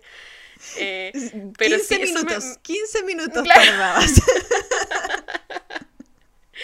Eh, Y, y esa wea me ha dado mucha risa, pero eh, otra cosa que me llama la atención de Gran Hermano es algo que, que me gustó como tú me lo dijiste una vez que lo estábamos conversando, y es como este concepto de la monetización del odio. Que yo creo que ambas estamos de acuerdo en que el concepto de monetización del odio es algo que todos los realities intentan capitalizar. ¿sí? No, no solo Gran Hermano, esto no es novedoso, siempre eh, en definitiva se monetiza el odio, pero en los realities anteriormente como que ocurría una suerte de que, no sé, po, el, el canal, ¿cierto? Planificaba una narrativa, eh, en esta narrativa habían héroes, habían villanos, ¿cachai? Habían como gente que nos caía bien o nos caía mal por la misma eh, planificación del, del programa. Y nosotros mirábamos morbosamente los realities de principio a fin para ver qué iba a pasar con esa gente que nos caía mal, en definitiva. Y eso es monetización del odio. Pero como que en Gran Hermano se produjo el, el efecto opuesto. Como que la producción intentó pegarse un reality como todos, así en que tenían villanos y tenían héroes. Pero más allá de que obviamente hay gente en reality que a la, a la gente afuera le cae mal, y sobre todo los cuicos, ¿cachai?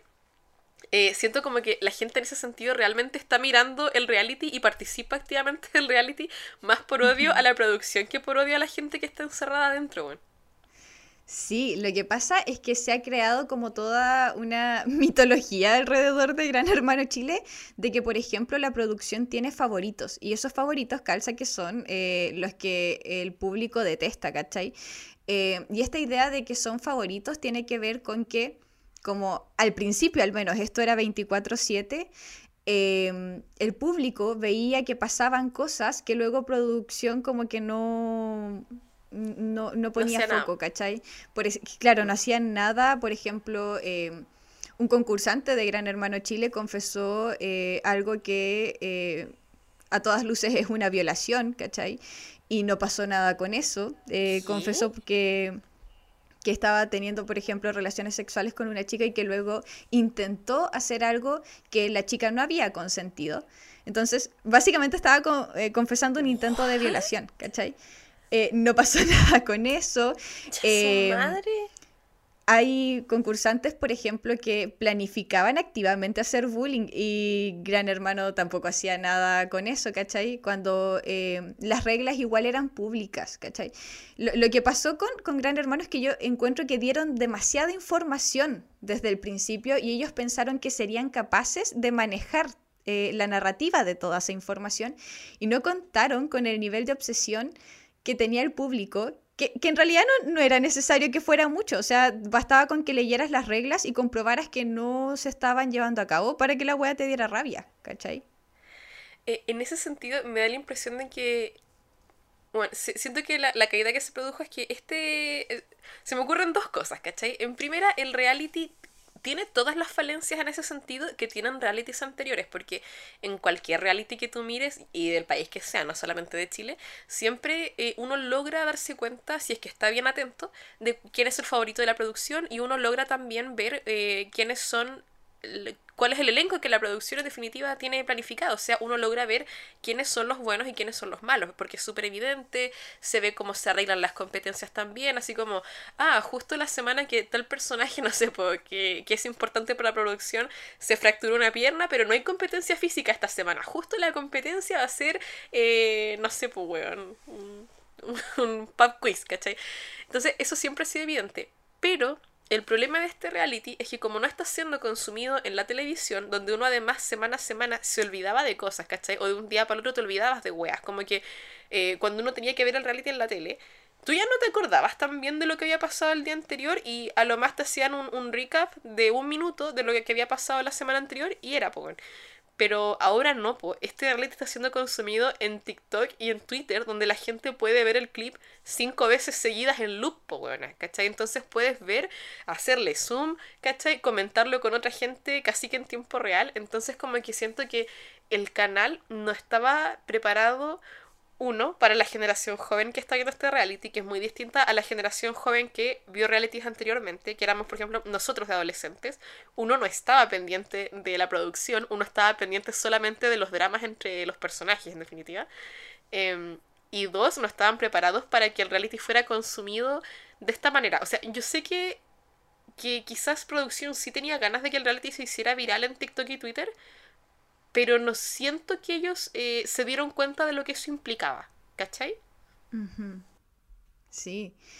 Em, y bueno, esto del 24/7 es algo que se les fue de las manos así brigio porque tuvieron que bajar la, la transmisión 24/7. De hecho, ya, ya no es ni 24 ni 7, sino que, em, no sé, pues transmiten unas 10 horas al día de repente y luego bajan las transmisiones. Y em, tú dirás, bueno, esto quizá fue como para manejar eh, el daño, ¿cierto? Como control de daños y todo eso de, lo que estaba sucediendo, pero eso hizo que la gente se obsesionara aún más y ahora están como viendo los fondos, ¿cachai? Como si te metes a Twitter y buscas Gran Hermano, lo que vas a pillar es gente eh, haciendo líneas de tiempo, ¿cachai? Como no me calza eh, esto, no me calza la reacción de esta persona porque me falta un pedacito y trato de rellenar ese pedacito con teorías y cosas así. Oh. Entonces está brígido el ambiente en, en la sección de, de, Twitter, por así decirlo, de Gran Hermano, weón, está la zorra.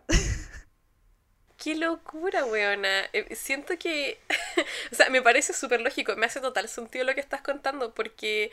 eh, como que en, en volada siento que yo sé que la gente no estaba necesariamente mirando el 24/7 todo el día, todo el tiempo, ¿cierto? Porque obvio nadie tiene la capacidad de hacer eso. Pero cuando lo ofreces en un principio como 24/7 y después le quitas a la gente el 24/7, la gente queda como, ¿por qué, po?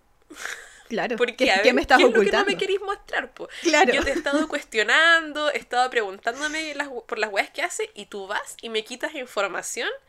¿Qué me estáis escondiendo? Porque entonces, weas que antes no le interesaban a nadie. O sea, que me imagino que el reality está, está cortando como esas escenas aburridas. Pues sí, obvio que hay momentos aburridos dentro de una casa reality, ¿cachai?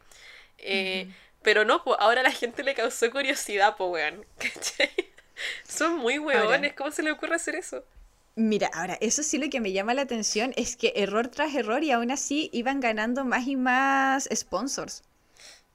Iban ganando más y más plata, ¿cachai? Y se notaba en la cantidad de auspiciadores que tenían. Este reality empezó como con un solo auspiciador y después de repente tuvo siete. Y nosotras ninguno, y ya. Y nosotros ninguno. Y nosotros siendo honestas. Nos hemos pegado mucho menos cagazo ya. Claro, a mí me parece que en algún punto eh, debieron haber pensado, bueno, vamos a hacer que la gente se enoje porque eh, están gastando mucha más plata, ¿cachai? Porque las votaciones son con plata, cada voto me parece que sale como 600 pesos. Hay gente haciendo Ay, weona. completadas, hay gente eh, vendiendo cosas, ¿cachai? Como para poder Puta. votar por el weón que te cae más mal. Es que, ¿sabes qué, Connie? Me, me pasa con esa weá que, mira, que la gente vote en Gran Hermano acá en Gringolandia. La verdad es que me la suda porque la plata de los gringos no me interesa. Pero la verdad, weona, es que me enoja y me da pena que la gente de mi país esté gastando su plata en votar en una weá que más encima debe estar arreglada, ¿cachai? O sea, eh, allegedly, ¿ah? Eh, por motivos legales.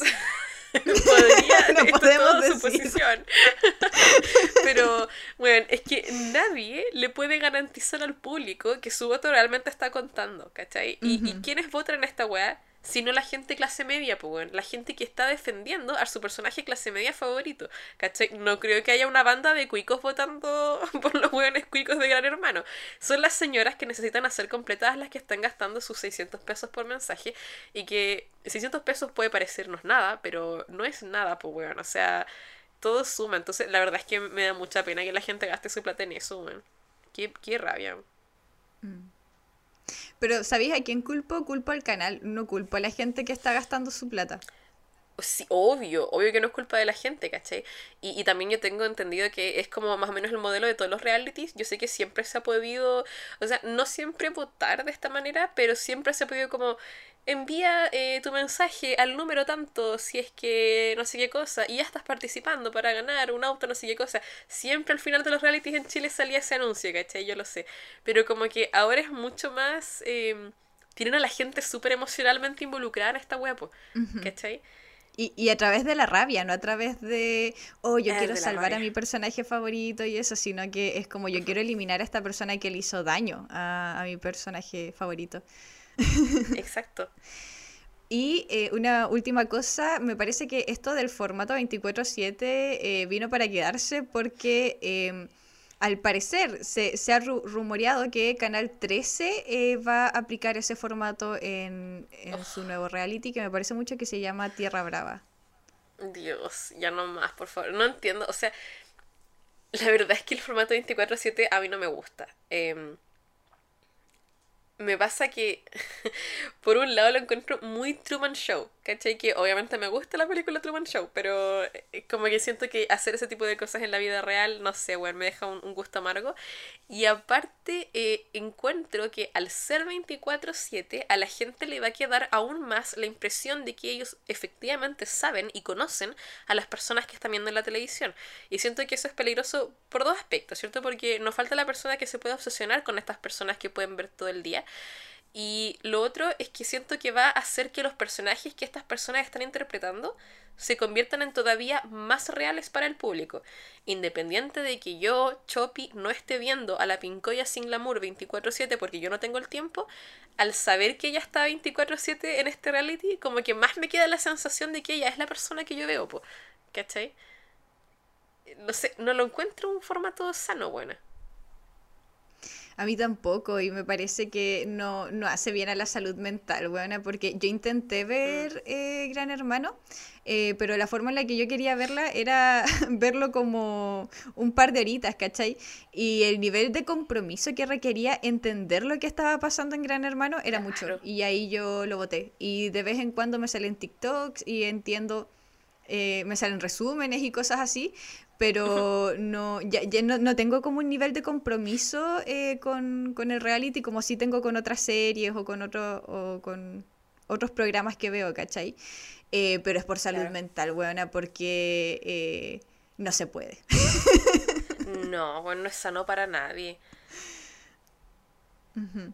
Pero sabéis que siento que eso es lo que se viene, a pesar de que muchos estamos de acuerdo en que em, no, no es saludable. Yo creo que la misma gente que mira Gran Hermano eh, debe estar como consciente de, de quizá eh, los afectados que pueden estar como a nivel de salud mental por el mismo reality. Eh, e, es lo que se viene porque es lo que te engancha mucho. E, es, como esas adicciones, ¿cachai? Que uno no puede dejar. claro. Pero no, no soy fan, Juan. Qué, qué, paja, pero siento que tienes razón, Connie. Siento que es una predicción acertada, Juan.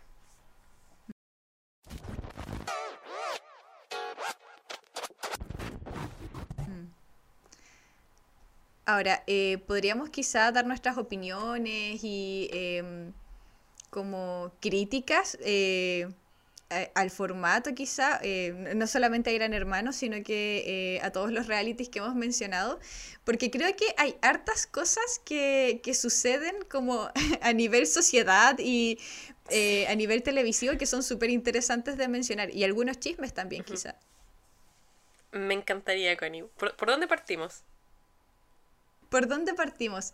Eh, ¿Cachai que algo que pasaba, tomando el ejemplo de Gran Hermano, eh, es que al principio todos querían ser muy auténticos en, en el programa y había una chica, que no sé el nombre, pero que particularmente se enojaba mucho cuando alguien intentaba interpretar un personaje dentro del reality. Y como que te trataba de falsa, ¿cachai? Y te decía así como, es que la Connie está interpretando un personaje, es que la Pincoya es un personaje y me da vergüenza que sea así como que todos le, le tomaron como, eh, o sea, le dijeron así como, sí, pues tenéis razón, está mal interpretar un personaje y hay que ser súper auténtico y la Auténtico. Ya.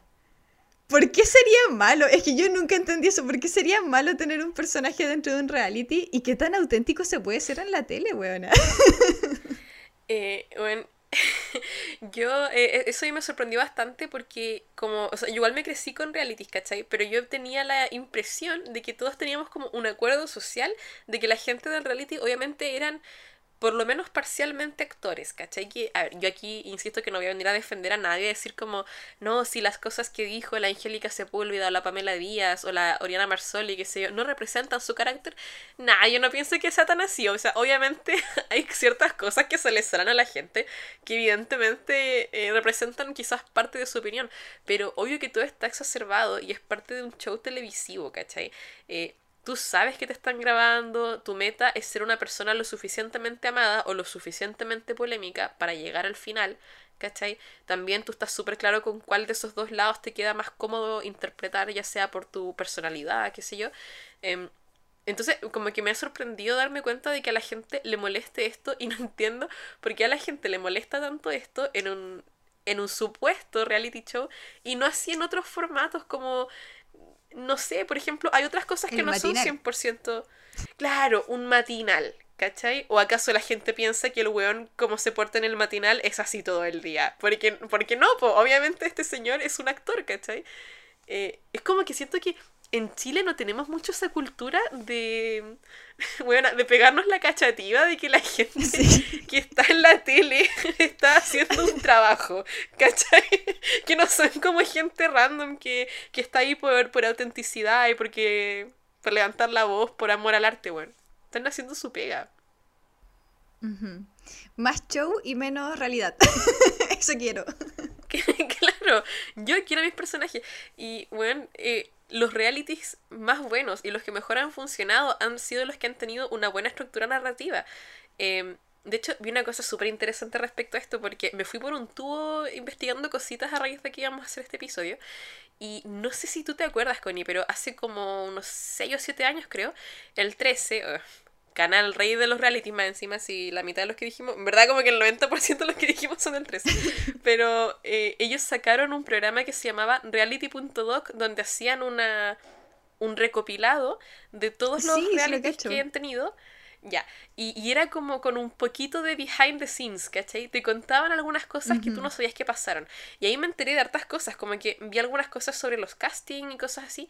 Em, pero la cosa que más me gustó es que en el hay un episodio que se llama algo de las villanas, ¿ya? Lo pueden buscar en YouTube, así como reality.doc y si, ponen villanas les pasaría el episodio que yo les digo. Em, y me acuerdo, claro, de que cuando parte te están hablando de la Angélica Sepúlveda, que la mencionamos igual, cómo entró a la granja y todo eso, y empiezan a contar que ella tenía como la ferviente misión de entrar a la granja. Y que la gente de la granja, por cierto, esto es una tangente, pero que la gente de la granja primero no la seleccionó porque Nakazone dijo que era fea. La Angélica Sepúlveda. Literal. Mira, podrá ser. Eh... podrá ser pesada, muchas otras cosas, pero fea. Pero fea. Huevo. Y diciéndolo a una casona que me vas a disculpar, pero yo a este caballero lo quedé mirando así como ya. Es como esos hombres que decían que Margot Robbie era Mid y uno era como, como Juan. Por favor, ¿De qué estás hablando? una wea enferma. Eh, y cuando estaban hablando de todo esto, dicen que finalmente eh, decidieron meter a Angélica porque, bueno, se salieron unas mujeres, otras chicas de la granja, se salieron como dos o tres cabras que renunciaron la primera semana porque las condiciones eran paupérrimas en la granja. Y ahí metieron a, la Angélica junto con otra cabra y metieron a la Angélica porque era muy agallada y porque tenía mucha ambición de estar ahí pero también porque sintieron que su personaje iba a encajar bien con la narrativa. Y ahí muestran las escenas de Angélica em, audicionando para esto. Y bueno, ella evidentemente sabía qué personaje ella iba a interpretar. Ella era la villana, lo partió diciendo desde un principio. Y la gente de la producción del reality empezaron a explicar cómo ellos arman una, una literal historia en que están los buenos, los malos, hay un poquito de relleno también para eliminarlos pronto. Entonces cuando eh, veo como este personaje de la Angélica que era tan definido y como los productores después a raíz de eso empiezan a explicar que ellos eh, esto les calzaba perfecto en la narrativa que ellos estaban eh, creando y orquestando para la granja, ahí en ese episodio se ve súper claro, Connie, esto que, que, hemos comentado de que los realities tienen una estructura narrativa que siguen en definitiva un poco eh, lo que en la literatura y en, en, el anime y en las series, las películas se conoce como el Hero's Journey, ¿cierto? El, viaje del héroe. Eh, los realities todos tienen un héroe y nosotros vemos literal su, su, viaje al éxito, ¿cachai? Los realities generalmente hacen ganar a la persona que uno quiere que gane o la persona que uno más considera que merece ganar por distintos motivos. Y, y, en definitiva es eso lo que estamos viendo, pero me gustó verlo en ese en reality.doc porque de verdad bueno que lo explicaban como la escritura de un como la escritura de una historia, ¿cachai? Y eso es en claro, de un guion. Y eso es lo que siento que a la gente le cuesta imaginarse cuando ven un reality, ¿cachai? Sí, y es interesante que eh, la misma gente que hace los realities no tiene ni un problema en decírtelo, en hacer un documental explicándote, eh, oye, en realidad esto no era tan así como te lo imaginabas, ¿cachai? O sea, nosotros igual filtramos, igual hay un guionista eh, que decidió qué escenas te iba a mostrar. Y ahí es donde eh, quizá el 24/7 parece una buena alternativa para el público, pero incluso el 24/7 tiene guion, porque incluso si es en vivo, por ejemplo, eh, hay un montón de cámaras y hay un guionista que decide qué cámara mostrarte y qué cambios de cámara hacer en, en cada momento. O sea, por ejemplo, em, yo vi unos TikToks que decían así como, oh, esto es cine, en cuanto a Gran Hermano, porque en Gran Hermano el, camarógrafo enfocaba primero a la Connie y luego como a la rival de la Connie, ¿cachai? Y luego al interés amoroso, y como que ahí se nota mucho que efectivamente hay un guion, o sea, hay una intención, ellos no estaban hablando, no estaban diciendo nada. No estaban haciendo nada relevante para la historia, pero el movimiento de cámara te estaba contando una historia. Ya, y ahí yo pienso, bueno, que una cosa que pasa mucho y que, que cuesta, porque tiene un poco que ver con lo que sería como media literacy, como eh, este concepto de, ¿cómo lo puedo decir en español eso, Connie? Como, como, no sé si educación es la palabra, es que no, no diría educación, pero no, espérate, espérate, pausa. Es como, ya, mejor tradúcelo. Es que no lo sé si en español. Ya, pero lo que querías decir era como falta Alfabetización mediática se llama. Mm, ya, podría ser Alfabetización mediática. Como de cultura pop, porque yo me em, imagino que igual hay harta gente que, eh, que, que no sabe hablar como el lenguaje de los medios, ¿cachai? No sabe hablar Kardashian. Exacto. Es hablar eh, en pero que idioma de cualquier es un poco eso, y, yo pienso que eh, parte de lo que sería eh, esto de alfabetización mediática, entre muchas comillas, sería este, esta conciencia de que todo tiene una narrativa, ¿ya? Eh, todo es, eh, es una historia y es una narración. Obvio que eso no quiere decir que todo tenga un guion, porque la gente como que se quedó con la idea antiquísima de que actuación es cuando yo soy personaje A y tú eres personaje B y estamos aprendiéndonos un guion que no sabemos de memoria y de repente metemos improvisación, pero hay una, una que nos dieron escrita y eso es la narrativa es también lo que uno muestra o no muestra. Eh, el fútbol tiene narrativas. Cuando tú ves jugadores y deciden enfocarte, eh, no sé, por, hay una falta, ¿cachai? Y deciden enfocarte a la hinchada del equipo contrario para mostrarlos celebrando, ¿cachai? Eso es una narrativa. Eh, cuando deciden mostrarte a un jugador y no al otro, es una narrativa, están contando una historia. pasan todo orden de cosas, en el, en el deporte, en las entrevistas, en los documentales todo tiene una, narración de por medio, pero siento que a la gente como la wea se llama reality, les cuesta mucho em, compatibilizar ambos conceptos, ¿cachai? Agregar la palabra show, efectivamente. Exacto. Y ¿sabéis qué? Lo penca eh, de eso, porque encuentro que por un lado es bacán porque eh, nos encantan las historias, ¿cierto? Pero lo penca es que las historias quedan a cargo de la misma gente siempre. Eh, si ustedes buscan quiénes son los directores de realities en Chile, son como tres personas, son como tres hombres, ¿cachai? Que han estado a cargo de todos los realities en Chile. Eh, y el tema es que entonces vemos sus narrativas. Y así como, por ejemplo, eh, no sé, en las teleseries también, cuando es el mismo director, siempre quizás se repite el mismo conflicto. Ellos van repitiendo el mismo conflicto. Y no sé si te pasa a ti, pero yo encuentro que los realities son súper heteronormados por eso. Como a mí no me vas a decir, por ejemplo, que en ningún reality eh, chileno eh, ha habido eh, relaciones homosexuales, por ejemplo, o ha habido quizá otro tipo de narrativas que no sean heterosexuales. O sea, yo sí tengo recuerdos de que han habido personajes de reality que no eran 100% heterosexuales, pero la narrativa estaba de todas maneras regida por la heteronorma y cuando estos personajes resultaban no ser heterosexuales, igual había un poco así de me agarro a las perlas, ¿cachai? Como de, oh, oh es bisexual, se va a meter con todos en la casa, Dios mío, pero ¿cómo vamos a seguir viendo este reality? Era como un poco eso. De hecho, eh, ¿estoy yo mal o la Tanza Varela no es bisexual? Y ella fue una chica reality conocida en Chile, pues Me parece que sí. Y, y fue un poquito escandaloso porque más encima, la Tanza Varela eh, en su reality le tocó estar posicionada de villana, ¿cachai? Entonces era la villana queer del reality, pues bueno, Disney Channel all over again, reviviéndome todos los traumas, ¿cachai? Eh, entonces como que había un poco de, escándalo frente a esa wea. Sí que han existido esas cosas y también... Eh, tengo, esto es más una pregunta que una afirmación. En este programa de Reality. que no vi todos los episodios ni mucho menos completos porque tiempo, ¿cierto? Pero en el que estaba viendo del episodio de las villanas, eh, hacen alusión o sale un comercial a un reality que se iba a estrenar ese año, que me imagino que fue hace unos 6 o 7 años, o sea, eh, por ahí como por el 2017 seguramente, que iba a ser de puras mujeres. Y no sé si esa web acabó pasando o no, Connie. Bueno, Granjeras era de puras mujeres. Pero, pero es de ese año. Entró la. No, po. Granjeras es más no antiguo. me acuerdo de qué año es. No, Granjeras es viejito, pero ese era de puras mujeres. Y me vas a decir que, por ejemplo, ahí no hubo ninguna relación amorosa.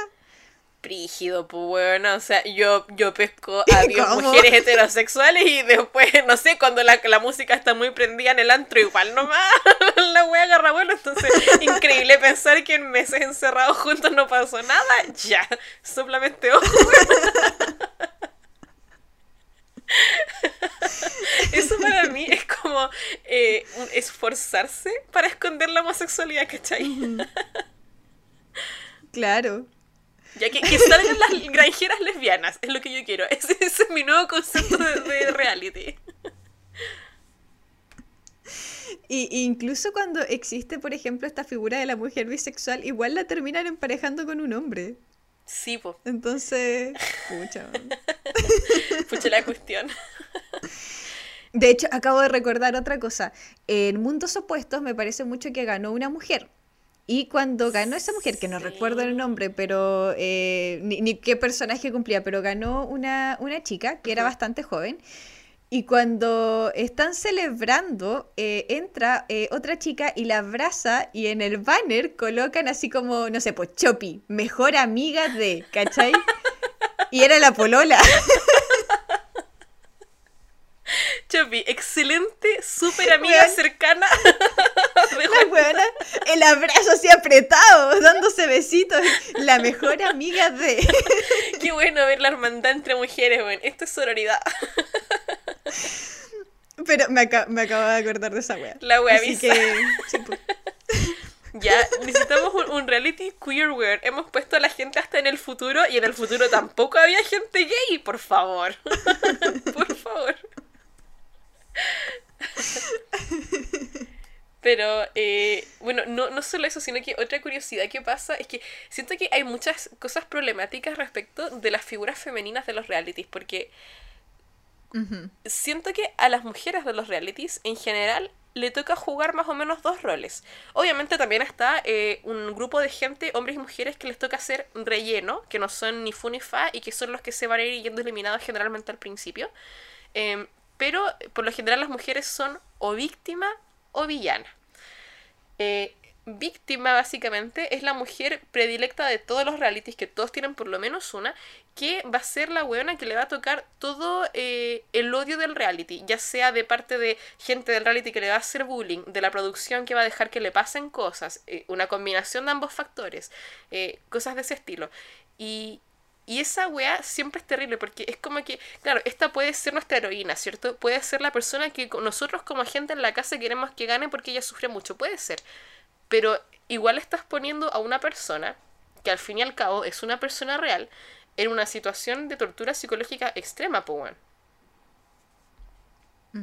Y que se le queda también. Sí, y es cuático una vez que, una vez que te das cuenta de eso, eh, que luego miras los castings y te das cuenta de que seleccionan a más de una chica que pudiese ser posible víctima. Pero luego como que al azar le toca una. Escogiendo la mejor. Porque, por ejemplo, en Gran Hermano, sí, en Gran Hermano yo contabilicé eh, a varias que, que, pudieron haber sido, ¿cachai? Que al menos producción pensó que iban a ser. Eh, les voy a decir los nombres, yo sé que no todos lo ven, pero para quienes lo ven, por ejemplo, Alesia eh, tengo entendido que ella contó que ella había sido víctima de bullying en el colegio. Ya, ahí tenéis tu primera candidata a quien pudo haber sido la víctima de, de, este programa. Connie es una opción igual lógica porque tiene una personalidad que es un poquito como más al límite, ¿cierto? Y también porque fue una persona que eh, sufrió de una adicción. Entonces ahí tienes otra posible víctima. La Claro. Pincoya, por ser como una especie de outsider, ¿cachai? Como una persona que obviamente no iba a encajar con los demás. Eh, la Scarlett, me parece mucho que se llamaba una, que era la ex del Pailita. Ya le habían hecho bullying en redes sociales. Entonces esta era otra posible víctima que ibas a tener, ¿cachai? Entonces tenías a varias mujeres eh, que podían encajar con con ese perfil, la Trini, una mujer trans que, de, que era bastante sensible, ¿cachai? Y que de hecho al principio del reality eh, efectivamente le, le, hacían bullying, ¿cachai? Como por esta sensibilidad que tenía ella. Entonces ahí, eh, por lo menos producción pensó en, en, cinco alternativas para dejar de víctima, encuentro yo. Eh, en todo caso, siento que pasan todos los realities, no sé si a ese nivel tan tan marcado, ¿cachai? Pero si te fijas y si empiezas uh -huh. a pensar en todos los que hemos visto anteriormente, eh, siempre hay como un elenco de mujeres simpáticas. Suelen ser por lo menos tres, ¿cachai? O, o, sea, no sé si simpáticas es la palabra, pero que son un poquito más carismáticas para la gente. Son gente no confrontacional en, en su mayoría. Pero los villanos son gente súper, súper demarcada. O sea, es una, quizás son dos, porque puede ser que tenga su compinche, ¿cachai? Eh, pero tú siempre sabes quién es el villano y como que siento que la producción los tira un poco juntos en la casa para ver con cuál se va a agarrar primero la, la villana. Como con quién le va a dar, ¿cachai? ¿Quién va a ser el, la punching bag de la temporada? Eh, entonces como que meten yo creo que a más de una potencial víctima para que sea seguro que la villana tenga de quién agarrarse, po, ¿cachai? Y también esto genera estas dinámicas de está la villana y sus amiguitos, ¿cachai? Que suele ser, tiene por lo menos una amiga mujer más que es igual de cizañera que ella, pero menos confrontacional. Y si es que es de estos realities mixtos, también hay un par de hueones que, que andan detrás de, de la villana y que son así como hueones que todo lo encuentran como ah, jajaja, y que encuentran que la víctima es una hueona que se da color, qué sé yo. ¿Cachai? Esa es la dinámica que se forma en todos los realities desde el inicio de los tiempos, weón. Y respecto a esta figura del villano, bueno, suele ser una mujer, ya así como Angélica Sepúlveda, Pamela Díaz, Oriana Marsoli. Y yo pienso que esto es por un lado porque es muy fácil odiar al personaje mujer, ¿cachai? Como que hay tanto odio en general hacia las mujeres que es muy muy fácil agarrarse de esta imagen de una weona eh, prepotente, creída, ¿cachai? Que se cree bonita, que se cree fuerte, que se cree bacán, ¿cachai? Es muy fácil odiarla. Eh, pero siento que se produce con una wea en que cuando la villana es una mujer, es una mean girl, ¿cachai? Una chica pesada. Llevada quizás uh -huh. al extremo, pero es una chica pesada. Cuando el villano es un hombre, es un weón con problemas de salud mental. Sí. Explotadísimo, por supuesto. Pero la concepción es súper distinta, buena. Mm, sí. ¿Y se te ocurre algún ejemplo eh, de villanos hombres? Porque, eh, por ejemplo, mencionaste eh, mujeres y, y súper marcado, ¿cierto? Sí. Uno puede ver como cuáles son las tendencias igual de, de, tipo de personalidad que eligen, Ajá. pero villanos hombres, ¿qué, ¿cuáles se te ocurren? Mira, eh, sé que hay más, pero el primero primero en el que pienso es Chispa de Mundos Opuestos, que siento que él se convirtió en una suerte de, de, villano accidental. Yo de verdad pienso que la producción quería que Dominique Gallegos fuera la Pamela Díaz del reality y que fuera la villana quizás un poco querible. Esto obviamente no fue así, la gente igual le agarró odio eh, a la Michelle, qué sé yo, pero el que se acabó convirtiendo en una suerte de, villano un poco polarizante fue el Chispa, y el Chispa de verdad tenía como evidentes eh, problemas de salud mental, que no, me atrevería a decir que, era, porque la verdad es que este reality fue hace muchos años y no me acuerdo, pero bueno, este cabro evidentemente estaba como en una situación súper al límite y él además tenía un súper mal manejo de la frustración, como que no era capaz de controlar las emociones y le daban crisis con y él de verdad que explotaba adentro de la casa estudio. Eh, hubo llanto, hubo gritos, hubo veces en que él de verdad tú estabas viendo a un hombre desesperado.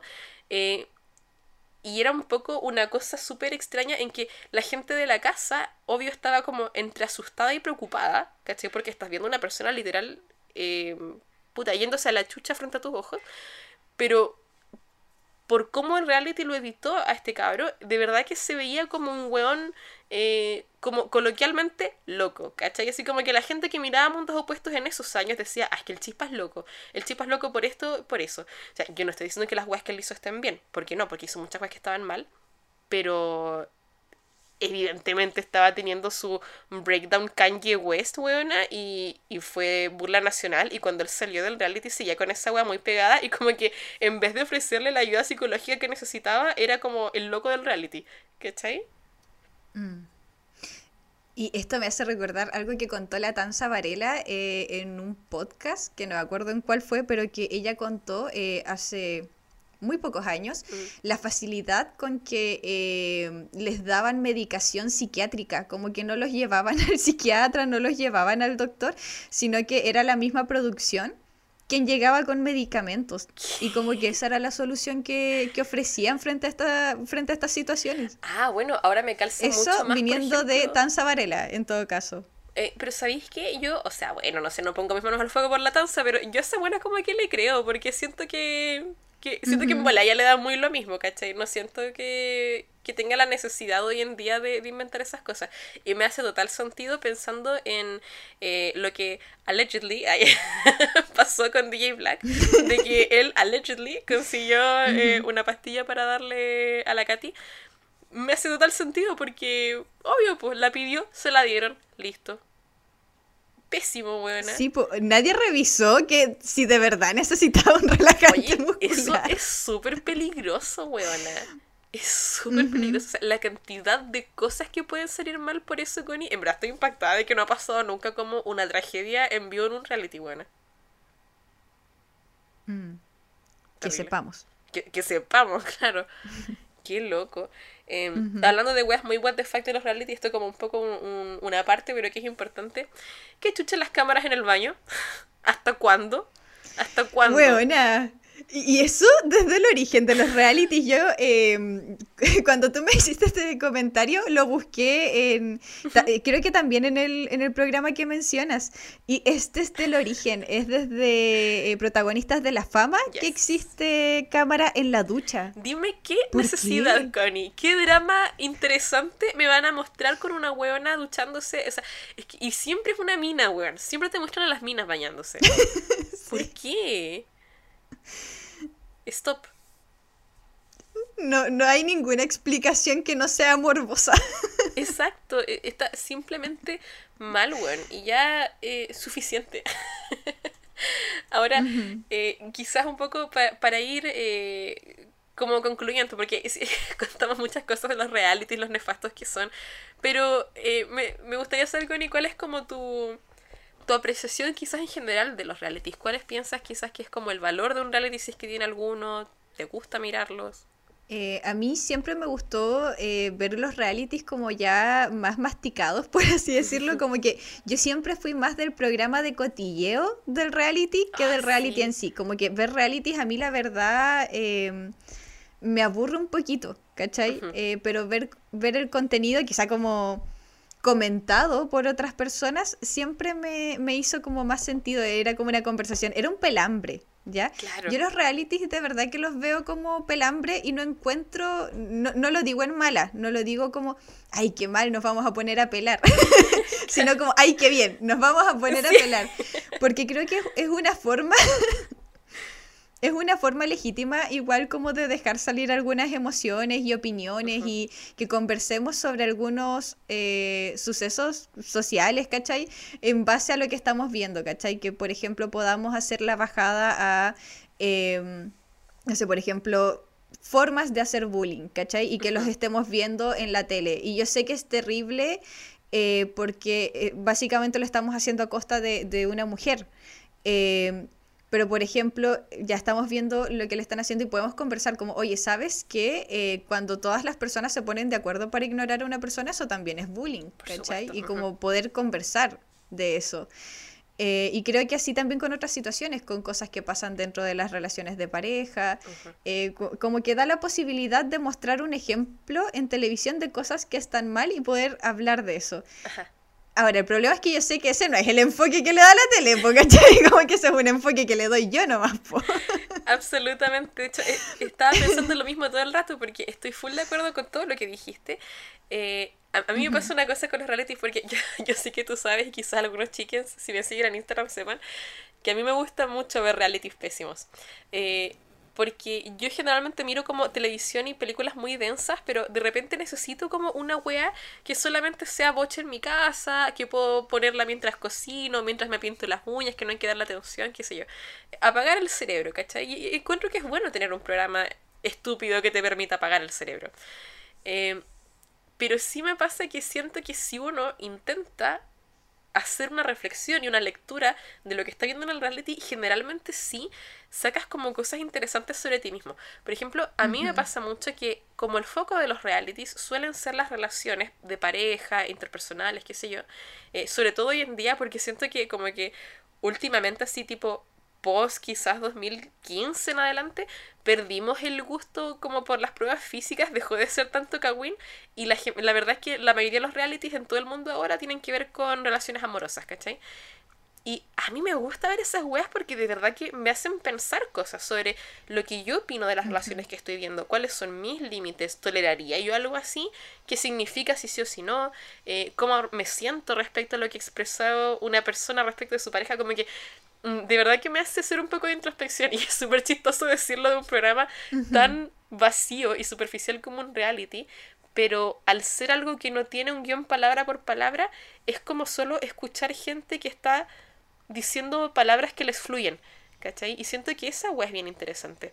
Eh, de hecho, no sé si decir que lo recomiendo, pero un, reality que me pareció interesante es eh, Love is Blind, que es de Netflix. Tiene como varias temporadas y espinos, qué sé yo. Y yo, bueno, en ese reality he visto muchas mujeres que son víctimas de lo que hemos comentado una vez que son el comp head. ¿Cachai? La heterosexualidad como compulsiva, bueno, no sé. Y es muy interesante ver eh, como a, las personas, puta, viviendo esto en tiempo real y ellos no lo saben, pero yo sé que esto es un canon evento, bueno. no sé, como que en verdad siento que sí pueden tener valor si uno se lo propone.